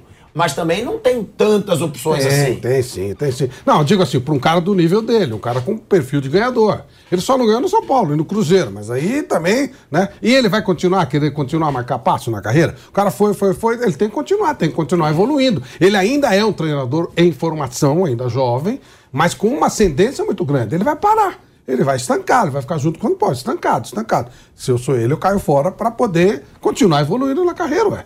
Agora, todo mundo aqui concordou comigo que foi besteira o que você falou ontem, né? Qual das- ir qual das Sul-Americana seria melhor pro São Paulo do que pra uma É pré-libertadores. engraçado. Aqui- Todo mundo. Não, não tem como você achar que é melhor ir pra Sul-Americana direto do que jogar uma pré-Libertadores. E, a gente, e, e as É, pessoas pois é. tiveram o mesmo argumento: dinheiro. Na Libertadores Dois jogos e tchau. Dois jogos e tchau. Mas não, é, não são dois jogos, dois jogos e tchau. O São Paulo, provavelmente, Flávio, Não, ele não. seria favorito numa Não, não, não, não. Em dois jogos contra, contra esses adversários, a chance dele ficar é enorme. Flávio, você ele vai, ele vai o montar. Curicó, Ele o Curicó tá jogando É vai igual o São Paulo. Eu achando que o São Paulo ser eliminado pelo Curicó 50%. Não, e aí ele é. passa, ele pega. Não aí é. ele passa, ele. Ah, não. Aí ele passa, ele pega outro time de um nível mais elevado. Tem alguns times aí que eu não, não, não olhei ainda com calma, mas de repente você tem. o- Você pode ter um Olímpia nesse, nesse negócio. Você pode ter um Cerro, você pode ter um, um o próprio. O Del, não, o Del Valle entra pela, pela. Mas tem time assim que tá Pra mim, lá, o São velho. Paulo passa pelo Olímpia, por exemplo. Não sei, O Olímpia, não Olímpia sei. era muito Ah, fraco não, em 2020. E o São Paulo é muito fraco hoje. Em 2021, o São Paulo eliminou o Inter, Aí o São, não, mas perdeu o, vários O São. Paulo ir para pré-Libertadores é dar pro São Paulo aquilo que ele quer. Ele vai gastar uma fortuna para montar um time para Libertadores, vai gastar um caminhão de dinheiro, não vai ganhar a Libertadores. Olha lá se ele chega na fase de grupo. Quando é melhor é saber onde ele vai, no tamanho dele, ou seja, vou disputar Sul-Americano, faz um time mais modesto, gasta menos e vai brigar. Sul-Americano tem um nível fizer rasteiro. o que o Rogério falou na coletiva?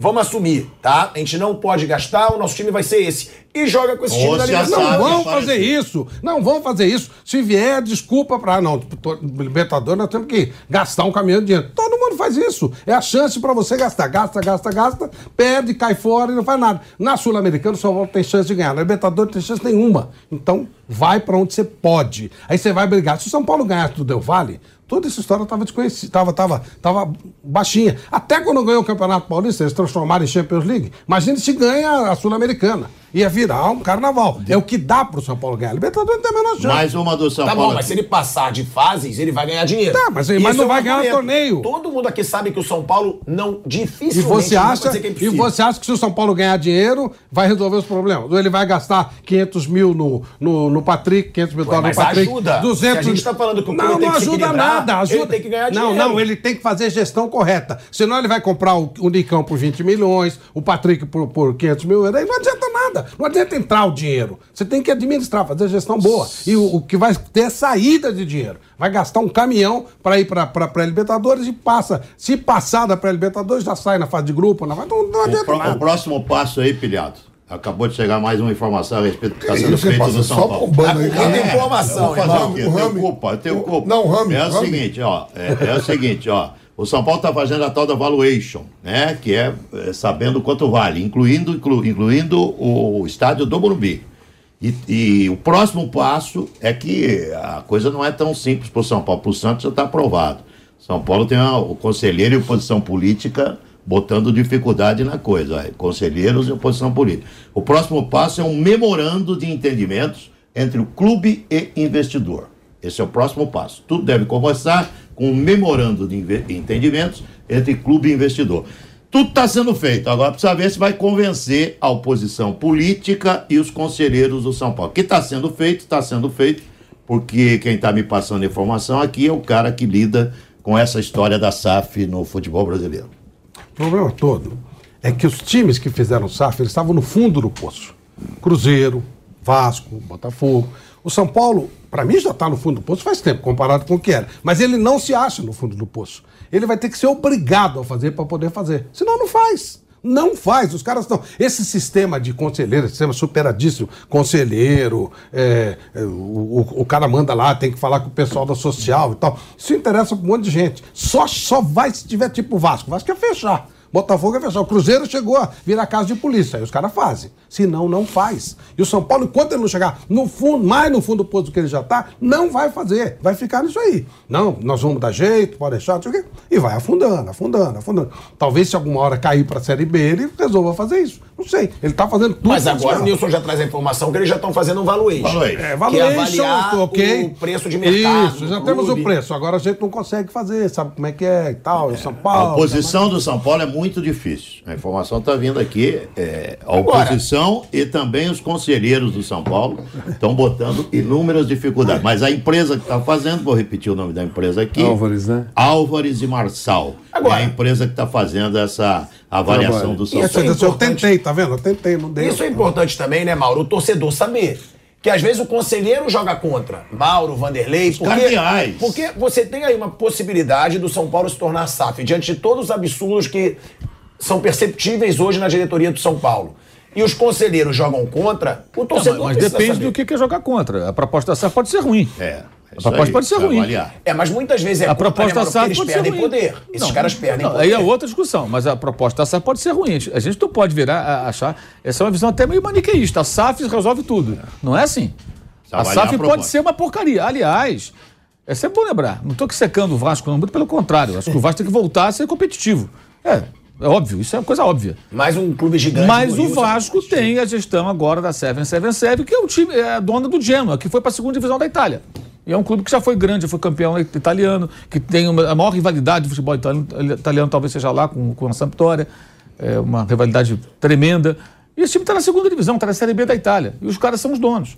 E tem outros clubes que eles também controlam que não têm hoje boas campanhas aí, não estão brilhando. O que, que os caras vão fazer do Vasco? O John Textor, como é que ele vai enxergar no médio e longo prazo o Botafogo? Ele vai enxergar como o Crystal Palace, Crystal meio de Palace, taba- tabela, ou ele vai enxergar como, sei lá, o Newcastle, que está subindo lá agora na, na- na Premier League? Como, quais serão os... Contratou um monte de jogador. O Botafogo melhorou, mas está muito longe de ser um time top, né? Aliás, é incrível o Botafogo, só ganha fora de casa. Dentro de, dentro de casa é um desastre. Ganhou agora do Atlético em Minas. É, isso a gente vai saber com o passar do tempo. Então, é, é, é, achar que a SAF é a solução também para tudo, como é que o cara enxerga um São Paulo? Né? Para Mas, São Paulo ter esse tipo de time? acho que o São Ou São Paulo- Paulo ter um timaço? Como, é que, é, como, como vai ser? Então a gente não pode achar também que a SAF é a saída para tudo. Eu acho que a SAF é a saída do desespero. E é um negócio muito questionável, porque você tem um clube social, um clube esportivo social, com uma dívida colossal. Quando você tem uma dívida colossal, significa que você deve para o governo, você deve para o açougueiro, você deve para o cara lá que é, é, é, vendeu um copinho de café, o outro que vendeu lá o tapetinho lá do banheiro. Você deve a todo mundo. Você não paga os caras. Aí acabou. Não, zerou, separou o futebol, um percentual, 20%, né? 20% aqui eu vou repassar para pagar as dívidas. Então eu vou pagar essas dívidas já em mil anos, mas eu tenho grana para contratar jogador. Tem muita gente, inclusive, indo atrás na justiça na questão do Cruzeiro, por exemplo. Mano Menezes estava contra o Cruzeiro, porque não Ricardo tinha Rocha recebido. botou tudo. Ricardo Então, Rocha falou então, também. Por quê? Porque os caras não receberam. Ok, Rogério eu- Ceni mas não a recebeu o. Então, a camisa é a mesma, a torcida é a mesma, o clube é o mesmo. Tem dinheiro para jogador, mas não tem dinheiro para pagar o que- você me deve. O credor vai dizer: peraí, que história é essa? Eu acho esse negócio da SAF um negócio muito discutível. Porque não é assim, não. O cara compra ele elimina X% das dívidas, sabe? 70%. Ele compra o clube. Qu- Quanto deve esse negócio? Ah, deve um bilhão. Eu pago 700 milhões. Está resolvido aqui. Vou dever esses 300, eu te renegocia e agora eu sou o dono. Não, você tira o filé mignon, que é o futebol, zera, e tudo que não presta você deixa pra, no passado. É só se colocar no lugar um credor, gente. O, o credor que, que, que tem muito dinheiro e aquela grana que ele tem para receber do clube não muda a vida dele, ok. Mas o, o credor que de repente depende daquela grana para o seu negócio seguir? Porque o clube de futebol se relaciona com empresas de diferentes portes e de repente tem uma dívida grande ali. Então a gente começa a achar que fica parecendo que a SAF é a solução. Eu não sei nem se é justo, acho muito discutível isso. E acho que muito pouco se debate essa situação. Sabe? Você fica devendo, devendo, devendo, um dia aparece um cara lá, compra a sua parte que presta, monta um time. E, e nem sei se isso é justo com os outros. Com os outros, não estou falando do Flamengo e Palmeiras, não.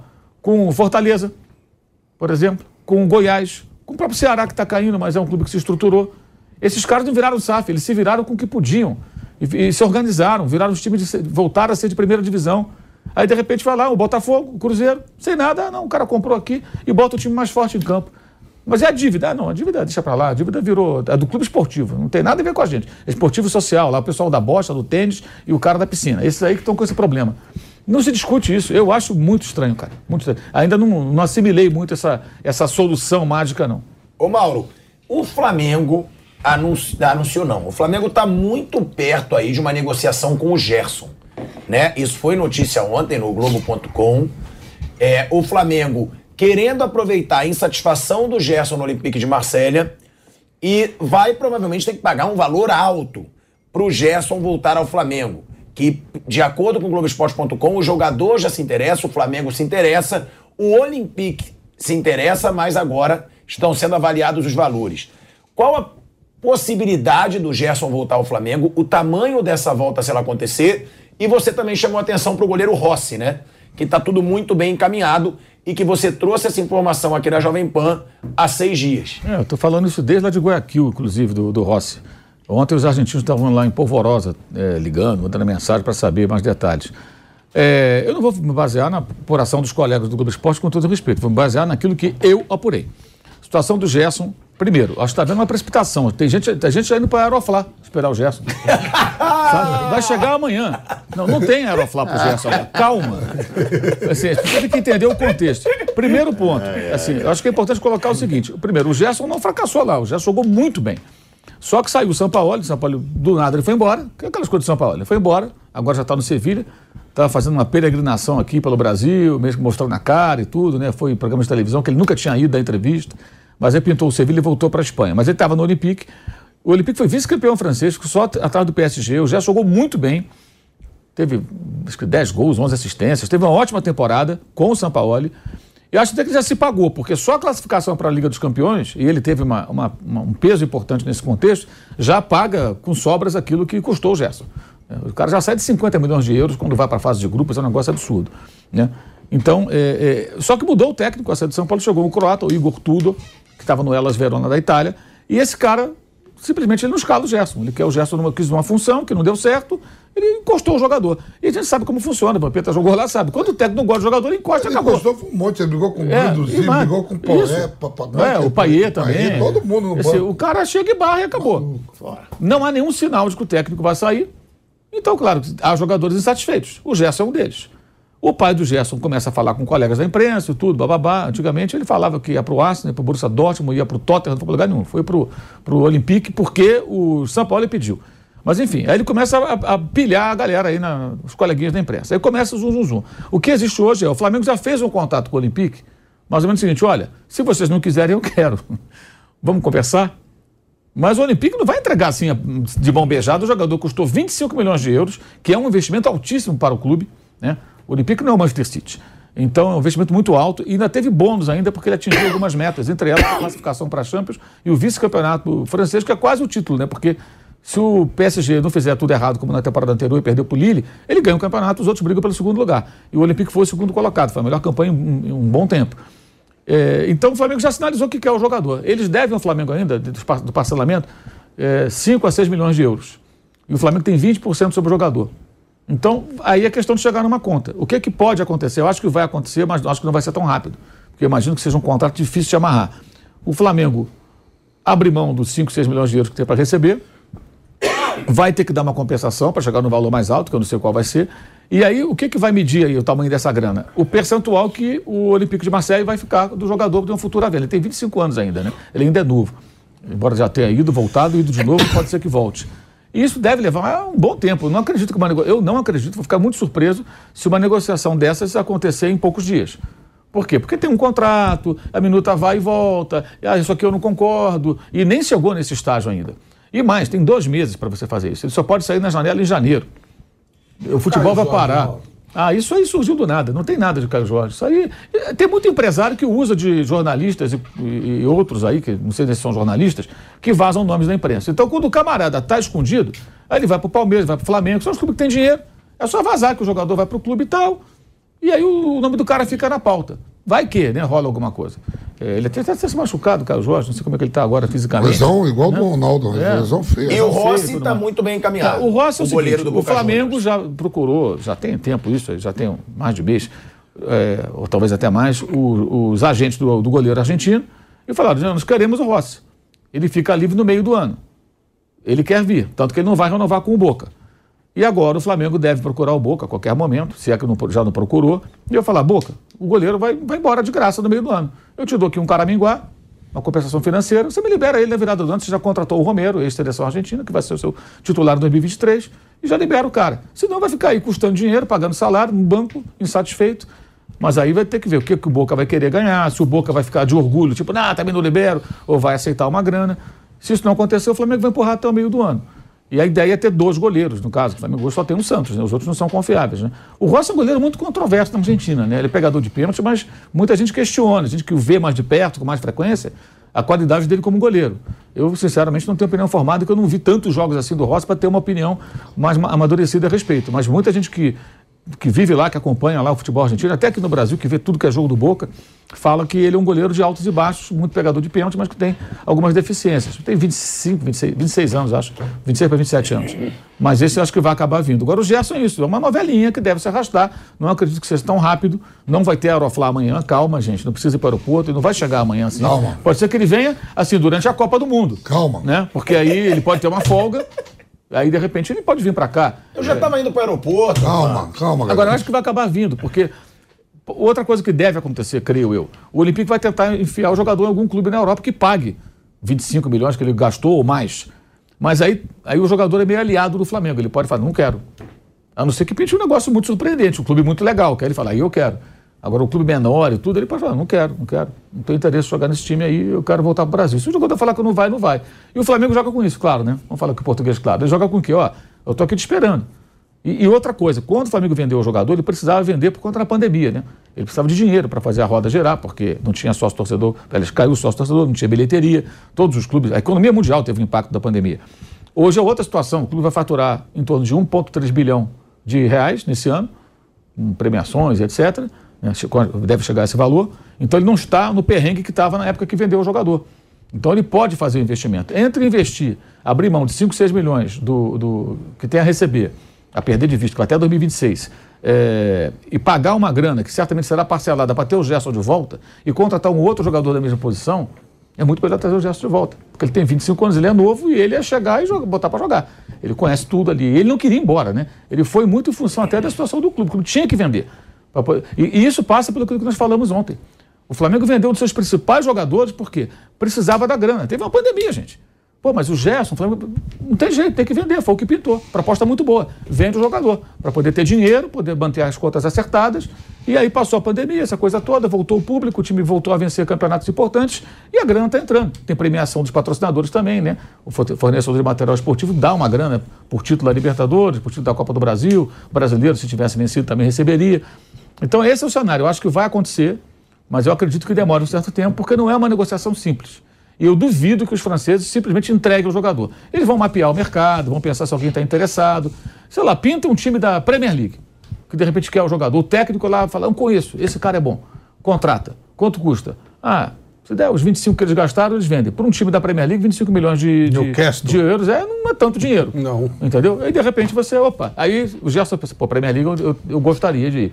Ele pode não vir para o Flamengo. Pode acontecer isso também. Eu tenho, assim, não vou dizer que tenho certeza, mas é óbvio que o Olympique vai tentar encaixar em algum lugar que dê a ele a grana, que é o que mais interessa para o time francês. E pode ser também que o João Gomes tenha proposta, né, Mauro? Pode ser até o Flamengo fazendo aí uma gestão de.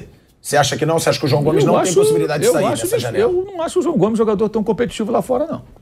Tenho falado isso aqui já há algum tempo. Para mim, o João Gomes é uma espécie de um coelar rouba muita bola, muito aguerrido, tudo, mas do meio para frente ele produz muito pouco.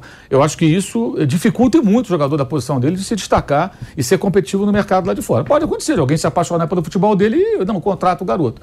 Mas eu acho que o que ele produz em campo emociona muito a torcida, mas não empolga tanto é, quem vê com um olhar mais técnico buscando um jogador. Eles gostam de volante que joga rouba a bola e joga. E ele do meio para frente, ele não produz, ele não chuta no gol quase, ele não, tira, não tem tiro de média distância, ele não dá assistência.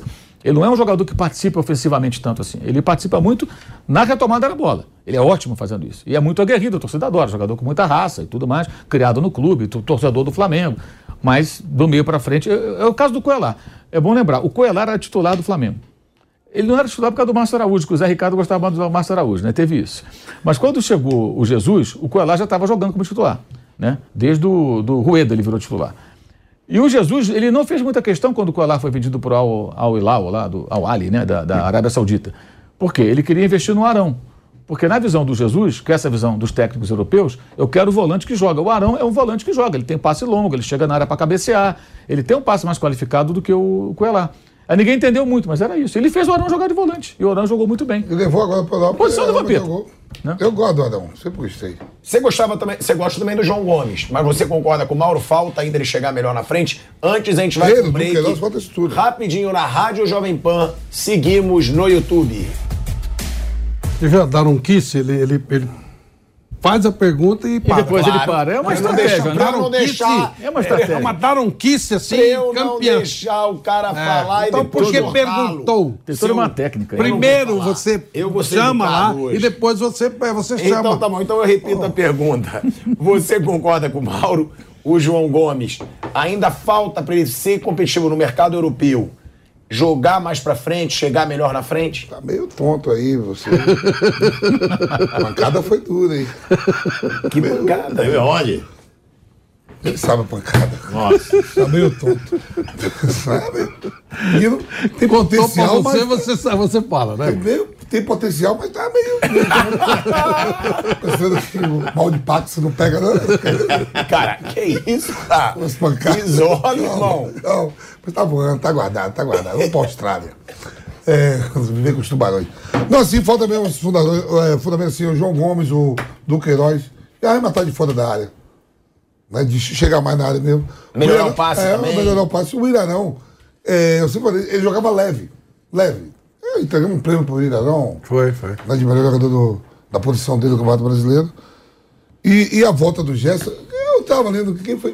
Quem é que joga com a 8 mesmo? É ele mesmo? É o Gerson com a 8. Não, mas quem foi que falou? Falou, ó, eu aceito dar a camisa pro É o Gerson. Thiago Maia, que joga O Thiago com a Maia oito falou, é, saiu É, ontem, na tava rede social, alguém É, falou, saiu, "Ô, né? Thiago, você vai ter que dar a camisa pro Ele Gerson. falou, não, porque- tudo bem, eu tudo bem, eu pra tava lendo isso. Desde que eu E tenho meu falaram a mesma coisa pra ele, falaram a mesma coisa pra ele no Vidal.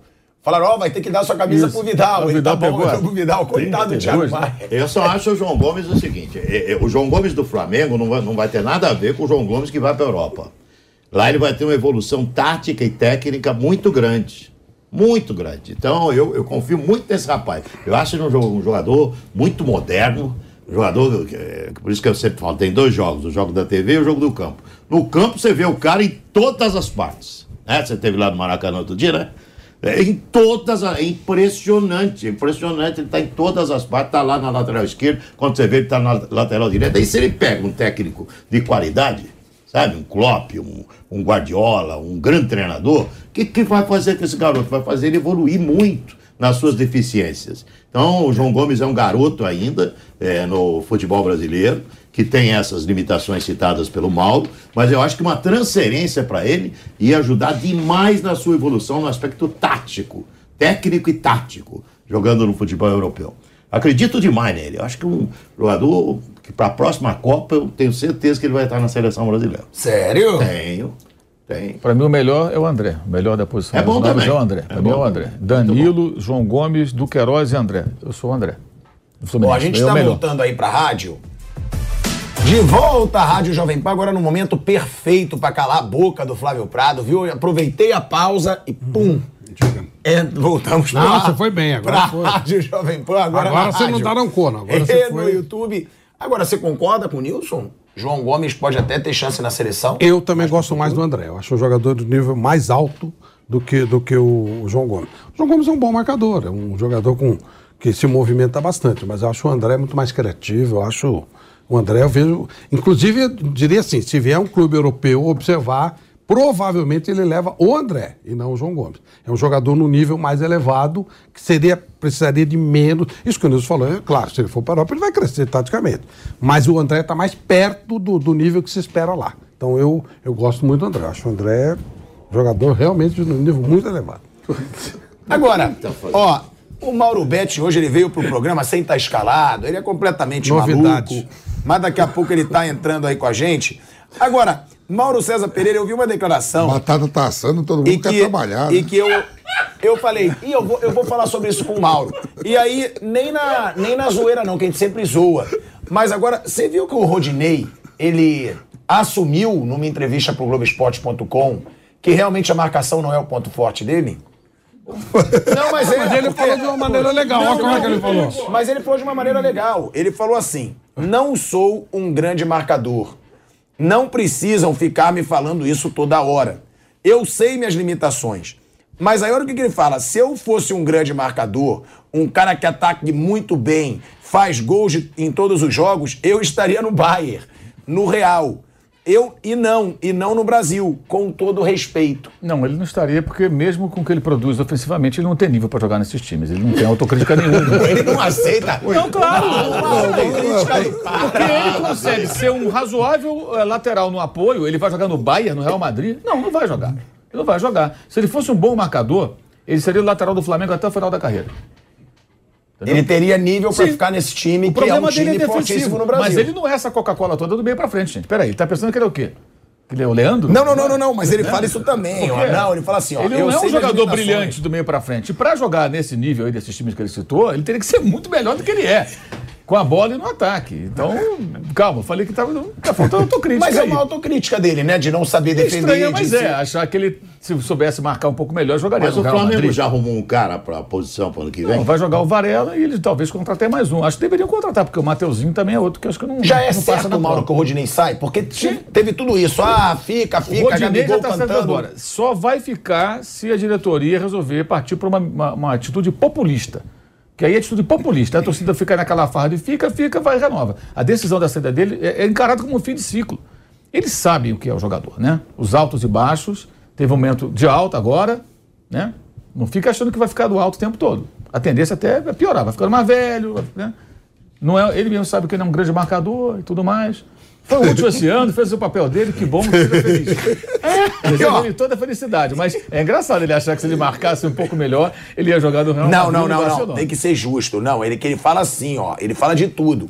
Ele fala: eu sei minhas limitações. Se eu fosse um grande marcador, um cara que ataca muito bem e faz gols em todos os jogos, eu estaria no Bayern. Aí, entendeu? claro. ele fala no geral. ele fala no geral. Aí é aquela coisa também, né? Aí, pô, se fosse o Messi, né? Tava onde, né?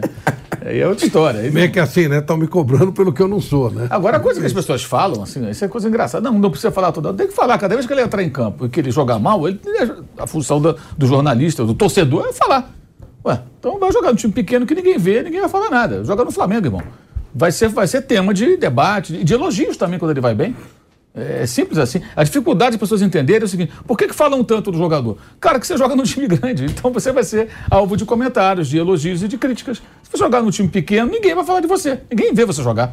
É simples assim. No mundo inteiro é assim. Então você jogando num time que dá visibilidade, é pro bem é pro mal. Ele, o fica Rodinei é o lado bom. A torcida é, é, pedindo para ele ficar, com um gesto até de meio, meio farra, meio gratidão também, porque ele de fato fez boas partidas e foi fundamental no gol que deu o título da Libertadores ao Flamengo. Deu o passe. É meio ali pro- Bina, é melhor que o Eto'o, É né? isso. E tem Fez esse a tabela também, com o né? Everton Ribeiro. E, assim, e, e- e- e o Maracanã é muito sarcástico, né? A arquibancada, é, a gente nunca sabe até que ponto fica Rodinei. Sério. Tinha o Maurinho em seleção, lembra? É, o- o não, o Maurinho em seleção. O Maurinho É, lateral e o- direito e o- também, e o que veio do de Bragantino. abril. É. Exato. E, e teve uma É, muito boa uma vez. ainda. É, é uma Maurinho em seleção. E o, e o primeiro de abril. abril, Aí depois teve o Fábio Baiano. aí eu digo, "Não, O Fábio Baiano estava no banco mano." uma vez, sabe? O Fábio Baiano tá no banco. Aí, o jogo, aí sai para fazer aquecimento ali na beira do, do campo ali. Aí começa, ão, ão, ão, Fábio Baiano não. Quer dizer, antes do cara entrar, já Cara. Quer dizer, E o Robinho é melhor que Eto'o, que era uma ironia óbvia. A arquibancada do Maracanã tem essa pegada também, assim. Você não pode levar 100% a sério tudo que sai dali, não. Às vezes é, é pura zoeira, né? Ô, velho Vamp, falando de personagens, né, que ficaram marcados até pelo carisma, pela relação com o torcedor, Ángel Romero será o primeiro reforço do Corinthians para 2023, hein? Informação do Neto. A gente sabe que o Neto tem bastante informação aí nos bastidores do Corinthians. O atacante paraguaio chegará sem custos ao clube, já que tem seu contrato finalizado com o Cruz Azul. Bom reforço pro Corinthians? Rio, Rio, Rio, primeiro de abril. O que, que é isso, gente? É mentira. É o quê? O Romero não vai voltar pro Corinthians, não é possível. É mentira? Eu Não, acho. calma. É a informação que a nossa produção tá me mandando, que foi dada pelo Neto. O Neto, tá você sabe. aqui? Ele tá brincando de Rio, primeiro de abril? Tava. Mas você sabe que o Neto tem seus contatos fortes no Corinthians. É, mas... E ele tá bancando aí, que o Romero é a primeira contratação pro, pro Corinthians em 2023. Pô, belo reforço, hein? Ele foi bem, a caminhada dele aqui. Você tá meio desanimado hoje. O que que Pô, tá tô vendo aí Gerson Ah. voltando. O cara fala que Gerson vai voltar, o Palmeiras tá de olho aí dois meses pra pegar alguém aí. Um grande reforço pra combater esses caras é o Romero. Conflito, né? Flávio? Ele já é? fica animado. Qual é o Pô, ânimo? Tá vindo os caras do Gerson, tá vindo. Porra, Mas calma aí, ele é, É, o Palmeiras entra com o Hendrick de reforço. é de reforço, vai ver que vai vir O aí. Flamengo com, com É, o Gerson. vai ver que vem aí, ó. Não vai pensando que o Palmeiras tá querendo, não. Escapa, vai embora, os caras tá de olho em alguém top aí pra vir. E aí você me fala que o Neto falou que o Romero. Parabéns. Mas calma aí. Mas calma aí, ele é um cara, A coisa não tá boa, não, hein, mano? ele é um cara querido pela torcida, não é? Todo mundo é querido. Tem um monte de gente querida lá. Bom, tá bom, então não Na minha família tem um monte que, eu, eu- que são queridos comigo, mas fique tudo lá, longe de mim. Uma galera que eu. Tá bom, mas não seria um bom reforço? Ah, um bom reforço, o modo vai entrar agora. Tem vontade de trabalhar, né, mano? Aqui desde meio-dia. Ele seria ou não um bom reforço? Batata Não. você viu que ele chegou 11 horas da manhã e não tá na escala. Senta aí, senta aqui, vem. Ele Dá seria- um reforço aqui pra nós. Então não seria um bom reforço, Romero? Pelo amor de Deus, os caras estão trazendo gesto, o Palmeiras pensando, o outro lá, vai dizer com o Romero. Não, deixa o Romero lá. Fez o que fez, foi bom. Deixa o artilheiro da Arena boa tarde Deixa a lá, deixa ele lá. Quer no Palmeiras? Deixa é pronto, lá o Palmeiras. Então, vai ser, os Scarpa não fica, né? Aliás, hoje é a última partida dele lá no Aliança, no Palmeiras, vai ser muito bacana, muito emocionante. Mas eu acho que não, ele é muito identificado com o Eu Corinthians. tava pensando assim, né? O, Hendrick, o, o Você Flávio está falando do Romero pro Palmeiras? É. Não, né? Mas faça o Romarinho, não, nenhum dos dois. Deixa eu te falar, Flávio. ah, o, o Hendrick, né, professor? O Hendrick aí, pô, final de temporada, entrando, jogando, reforço. É, Maior reforço do Todo que mundo, pá. Aí eu tava pensando assim, o Marcos Leonardo, o Hendrick deve valer 60 milhões de euros, né? Tá lá na rescisão. No mínimo. O Marcos Leonardo deve valer isso também, do Santos. Sim. De outro bolão. Joga com um time inferior. E quando você chega no profissional, não tem negócio que 16. Ah, porque tenho 16 anos, eu tenho 20, é tudo igual, é tudo profissional. O Santos, inclusive, bota o Ângelo com 15, né? Então, o, o Marcos Leonardo deve valer uns 60 milhões de euros. Sim. É, Sim, mas o que você quis dizer com isso? é o Romero. 50 Ah, milhões de euros. entendi. Mas o Corinthians tem. Pra Agora- pagar. É, realmente. É, mas o comprar o Romero, Alberto, né? ele viria sem custo, né? Não, sem custo. Não, sem mas eu não tô entendendo, mas de Mas graça, o então. Hendrick Mas também tem é o sem salário, custo. né? O Hendrick também é sem custo, o Marcos Leonardo É Mas tem Tudo salário, né? Bom, sem só interrompendo um pouco, porque agora não adianta fugir. Chegou o momento de escolher o craque da rodada. Sem clubismo e sem preferência. É bate pronto. Então, vamos lá, a gente vai rapidamente escolher o craque da rodada e justificar a sua escolha. Vamos lá, vamos aí colocar as opções. Votação em. Quais são as opções aí? Não tem. Quem foi o craque da rodada, na sua opinião, velho Vamp? Fala pra mim, Tá papo. louco pra ler ali, não tinha nada. É, não. sei. Vai, tava louquinho. Louquinho pra Olha aí, sair. Maurício, Ele vai lá pro Maurício, quartel. gol do, do gol de ontem. Do, do Belo gol do cara Inter, que hein? fez o gol do Inter, ontem, o Maurício. Tá bom. Craque da rodada, Belo Vamp. gol, aliás. Bela É, campanha. meu, é descoberta, sabia, esse Maurício, né? Bom Maurício jogador. É bom jogador, Maurício. Baita campeão do Inter. Vai. Maurício, vamos com todos, né? A minha opção é o Maurício. Walter, goleiro do Cuiabá. Olha aí, ó, Nilson É, César. o Cuiabá só não perdeu porque Pegando o Walter pegou roda- tudo. É. Verdade. Walter. Eu, eu vou no Maurício também, então, já que fez o gol da vitória Ainda do bem. principal jogo Fomos, aí. fomos no Maurício, mas só da teve, rodada. A, só teve a rodada, só o Inter que jogou com o São Paulo. É, mas foi o gol da E falando em craque, a Votorantim É Cimentos, ela tem uma seleção de estrelas para você escalar na sua obra. Cimentos Votoran, Itaú, Poti e Tocantins. Em cada região do Brasil tem um nome. E a qualidade, galera, é a mesma. São todos da Votorantim Cimentos. Eles são resistentes, secam rápido e o trabalho rende. Sabe o que mais? Você pode usar da fundação ao acabamento. É cimento para toda obra. É bom demais. Agora ficou fácil escolher o craque da sua obra, né? Acesse www.cimentobomdemais.com.br e saiba mais. Cimento de confiança tem nome. Votorantim Cimentos. Votorantim Cimentos é bom demais. Então, craque da rodada aí, o Maurício do Internacional e a Votorantim Cimentos, cheia de craques aí pra sua obra. Ô Mauro Betting, você chegou antes da hora. Não, eu teve cheguei- que sair do Não programa. antes da hora. Não cheguei no programa porque eu não estava nem escalado, mas tudo bem. Agora, Quis me escalar. o Vamp tá sendo injustiçado? Ele, quer dizer, ele a- tá sendo injusto com relação ao Romero? Ele tem É a um história- cara que tem o carinho Muito da torcida do Corinthians. O Vamp não mostrou animação nenhuma. Não, nada contra o É- é Romero. pelo não, comparativo, É, né? pelo comparativo. Gerson o Romero foi legal. O, o Romero é amigo do Balbuena. Me chama pra jantar lá no Tatuapé. Eu não tô falando nada contra ele, eu tô falando assim, o peso. É, é o peso das Ah, então tu já tá competições. refugando, porque tu tá amarelando que o cara pode ficar puto contigo. Não, não, ele pode chegar e não querer pagar mais o jantar. Aí eu perdi a boca, eu esqueci. Não, é Não, assim. não, Não, é a pra boca, você não é, comparar com não é. o Romero com o Gerson, o Romero com o que já, já é, vai ser e muito o Hendrick, né? Mas assim, é um jogador que pode ser interessante. E, e sempre lembrando que ele não custa nada para comprar, bater o salário, né? Não é que nem o Juninho Pernambucano, que, por exemplo, pagou para jogar no Vasco, né? É, o Juninho Pernambucano, na última vinda ao Vasco, ele, ele recebeu o salário mínimo. Mas né? em relação ao que se paga, vai ser um salário bem aceitável. E- E não. Depende do custo-benefício. Por exemplo, um salário do Gerson é caro? Não acho, pelo que ele já rendeu e deverá render. Né? Mas se o Corinthians estiver adotando esse critério de gastar com parcimônia, eu acho que já é um passo. Sim, o problema é o Corinthians adotar esse critério de gastar com parcimônia. A premissa já não é das mais Não, prováveis. mas eu falei uma bobagem?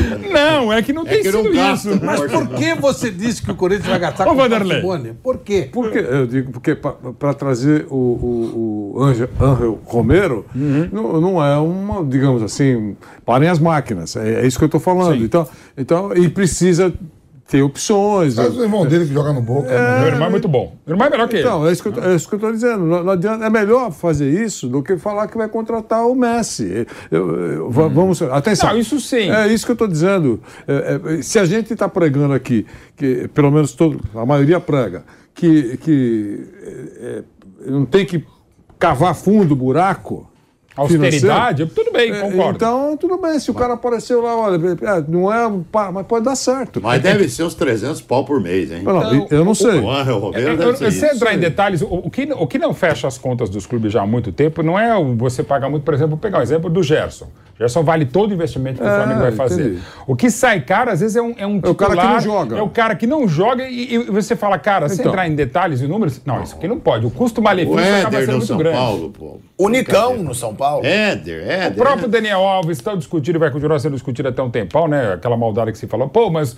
eh, Maldade não, é um fato. Para o Brasil ser campeão, tem que ter pelo menos um jogador do São Paulo. Tecnicamente, juridicamente, vai ter, porque o São Paulo ainda paga o Daniel Alves. Então, o São Paulo estará gastando dinheiro no jogador na Copa do Mundo, né? Tem vários, Mas, se você assim, for ver. Tem o Marinho no Flamengo.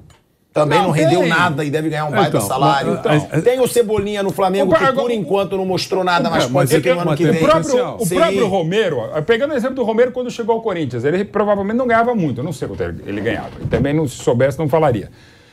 O, o Romero é um caso de belíssimo custo-benefício. Certamente ele entregou muito mais do que se imaginava. Com certeza. Ele chegou a ser o artilheiro da, da, da Talvez, arena tal- talvez, Corinthians. por isso que eu estou dizendo. é, que Agora não sei, com- volta. com- compensa. Não deve, ser um, não deve ser um salário altíssimo em relação ao que se paga. É isso que eu estou falando. Deve ser um ótimo salário, mas não é, é o que se paga. é, Vanderlei, mas não, não- tem o ditado que a sua avó falava, não volte onde você foi feliz? Não, mas aí. Eu discordo mas, desse voto. mas depende, né? Porque é, é, isso, isso vale muito para o cara que fica no palco.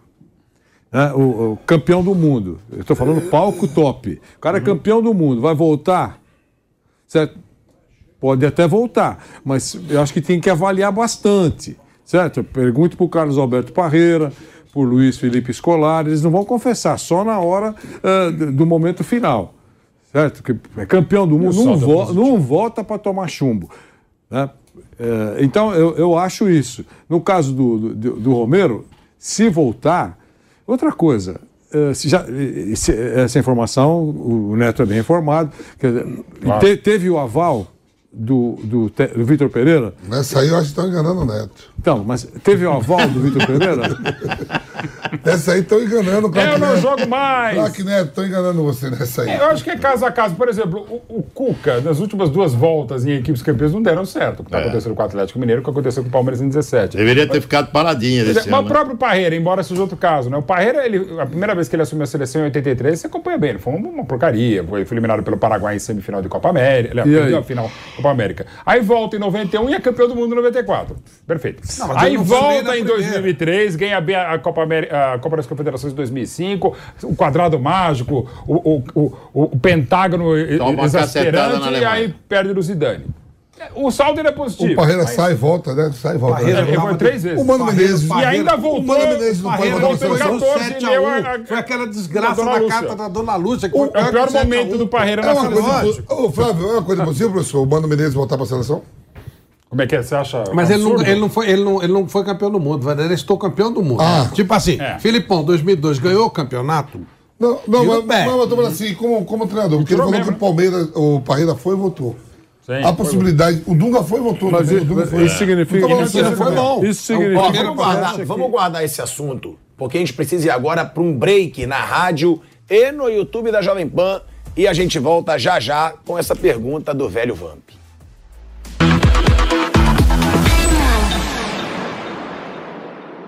Gosta de ferramentas? Então o seu lugar é na Dutra Máquinas. Nós somos a maior loja de máquinas e ferramentas do Brasil. Aqui você encontra as melhores marcas do mercado para todo tipo de segmento, como marcenaria, mecânica, limpeza, jardinagem, construção civil, climatização e muito mais. Visite uma de nossas lojas ou acesse agora o nosso site ou aplicativo para comprar com tranquilidade, segurança e rapidez. Dutra Máquinas, há 40 anos, a ferramenta dos profissionais. Vou falar pra você que aprender nunca é demais. Eu aposto que você já cansou de ouvir isso. Quem nunca quis pular aquela parte chata de estudar e aprender tudo de uma vez? A gente entende você. É falta de tempo, matérias chatas, conteúdo demorado. Mas o bom é que com a gente você só fica com a parte boa. Você paga muito pouco, aprende só o que realmente precisa e o que faz a diferença. Tudo isso rapidinho. Ainda não se convenceu? Os melhores profissionais atuantes do mercado em setores como economia, finanças, investimentos, negócios, tecnologia, oratória, neurociência, dentre outros, estão aqui. Agora você já pode falar que sim, aprender é demais.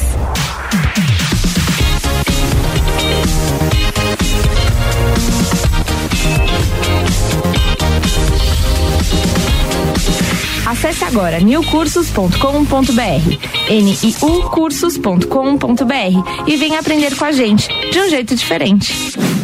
Sabia que o melhor restaurante do Brasil também é o melhor em gestão e em atender seus clientes? Só neste ano, o Coco Bambu recebeu dois prêmios: o de empresa com melhor gestão, pela Deloitte, e o de restaurante com melhor avaliação do público, pela NPS Awards. Além disso, fomos mais uma vez auditados e aprovados com excelência pela PwC.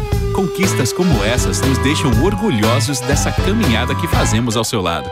Coco Bambu, o melhor restaurante do Brasil. Gosta de ferramentas? Então o seu lugar é na Dutra Máquinas. Nós somos a maior loja de máquinas e ferramentas do Brasil. Aqui você encontra as melhores marcas do mercado para todo tipo de segmento, como marcenaria, mecânica, limpeza, jardinagem, construção civil, climatização e muito mais. Visite uma de nossas lojas ou acesse agora o nosso site ou aplicativo para comprar com tranquilidade, segurança e rapidez. Dutra Máquinas, há 40 anos, a ferramenta dos profissionais. Estamos de volta, hein? De volta ao YouTube e já já de volta à Rádio Jovem Pan. Vamp, você estava fazendo uma pergunta. De, de ida e volta de treinador, eu falei, a possibilidade de o Mano Menezes pensar em voltar à seleção?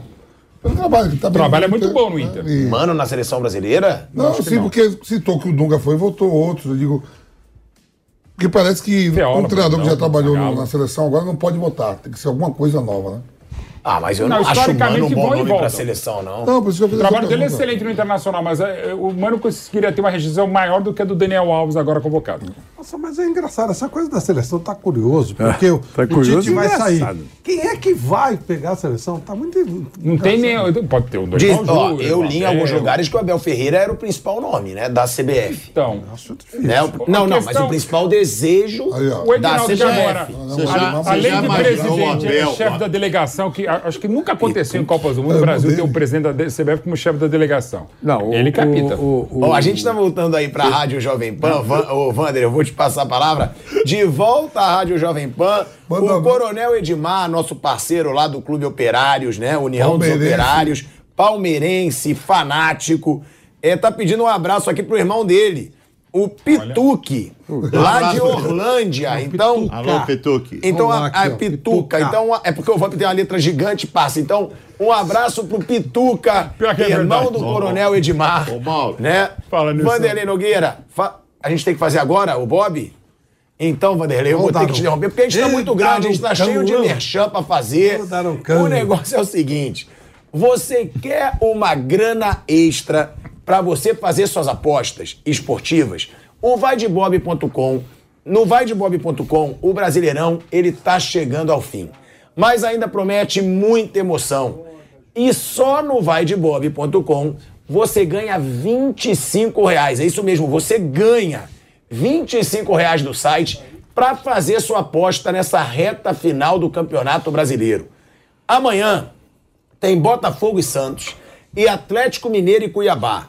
Mas no fim de semana tem muito mais. Nesse domingo, rolam partidas válidas pela última rodada da competição. E ainda podem ter algumas surpresas. Por isso, o Vai de Bob preparou uma mega promoção para você se despedir do Brasileirão em alto estilo. Acesse vaidebob.com e aproveite. Depositando entre 50 reais ou mais, você ganha uma free bet de 25 reais para você dar os seus palpites nos jogos do Brasileirão. Simples assim. Depositou, levou. A promoção já está rolando, mas é válida só até dia 13. Então, não dá mole, não perde tempo e bora fazer aquela fezinha. O que, que você acha que vai acontecer nessa reta final? Confira os termos e condições dessa super promoção e faça as suas apostas. Na dúvida, meu amigo, vai de Bob, que é o único site que te dá 25 reais em free bet se você depositar 50 reais ou mais lá no site. Então, na dúvida, vai de bob.com. Vanderlei Nogueira, você queria dizer, eu te interrompi para fazer esse baita Não, mexã é- do Vai de Bob. Perfeitamente. É rápido. É, é, aliás, sobre o técnico da seleção brasileira, o Vampeta citou o nome do Ma- Mano Menezes. Vocês acham mesmo que será técnico brasileiro? Ah, se vai ser um brasileiro treinador Eu acho do, que do, sim. do? Eu apostaria no Dorival Júnior. Eu acho que é o Dorival Júnior também, mas assim, eu acho que nem a CBF tem convicção quanto a isso. Eu acho que é um pipinaço pra O, ser- o Abel, Ó, você já imaginou o Abel acordando e não tendo o que fazer? Ele entra em parafuso. Não, o Abel é técnico Mas de dia a dia. Sabe por que, que, Ah, sabe por que, que a gente eh, tem que avaliar também Não o que eu Abel? Porque a presidente do Palmeiras falou que seria um orgulho. Então. Então, se- será que ela falou por ser gentil, por ser uma diplomata? Eu acho que ela falou porque ela falou sem pensar. Você acha que ela falou sem pensar? É, porque eu não. Aí eu, aí eu faria, como fez o Celso Barros, a gente já falou aqui na Jovem Pan, do Fluminense, não, senhor, não vai não. No caso do Murici Ramalho, né?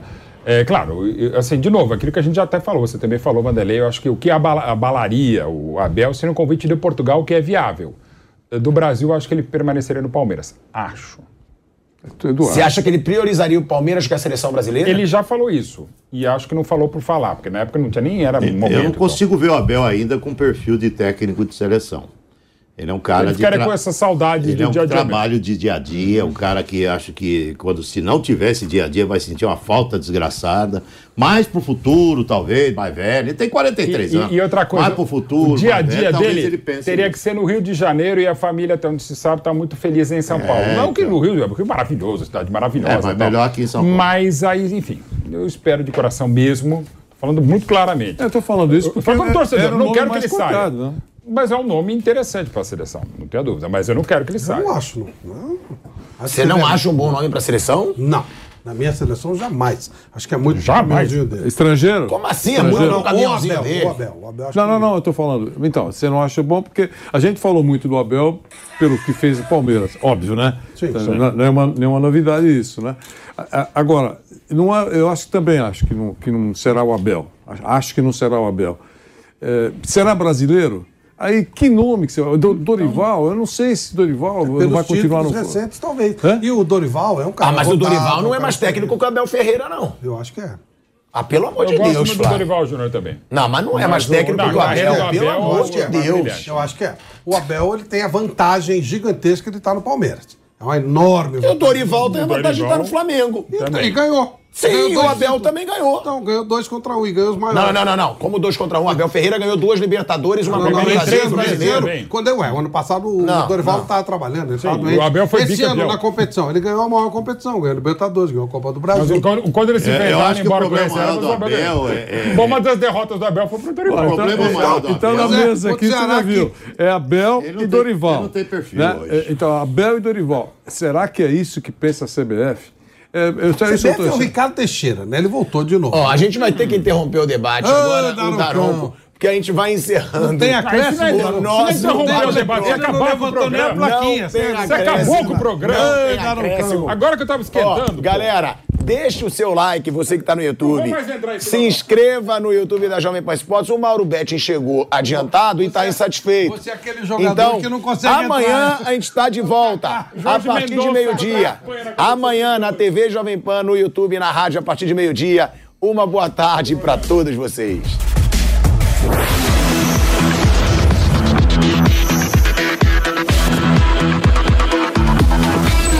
Bate pronto.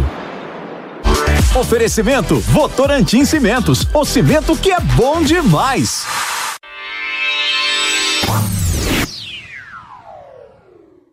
With Lucky Land slots, you can get lucky just about anywhere. Dearly beloved, we are gathered here today to. Has anyone seen the bride and groom? Sorry, sorry, we're here. We were getting lucky in the limo and we lost track of time. No, Lucky Land Casino, with cash prizes that add up quicker than a guest registry. In that case, I pronounce you lucky. Play for free at LuckyLandSlots.com. Daily bonuses are waiting. No purchase necessary. Void where prohibited by law. 18 plus. Terms and conditions apply. See website for details.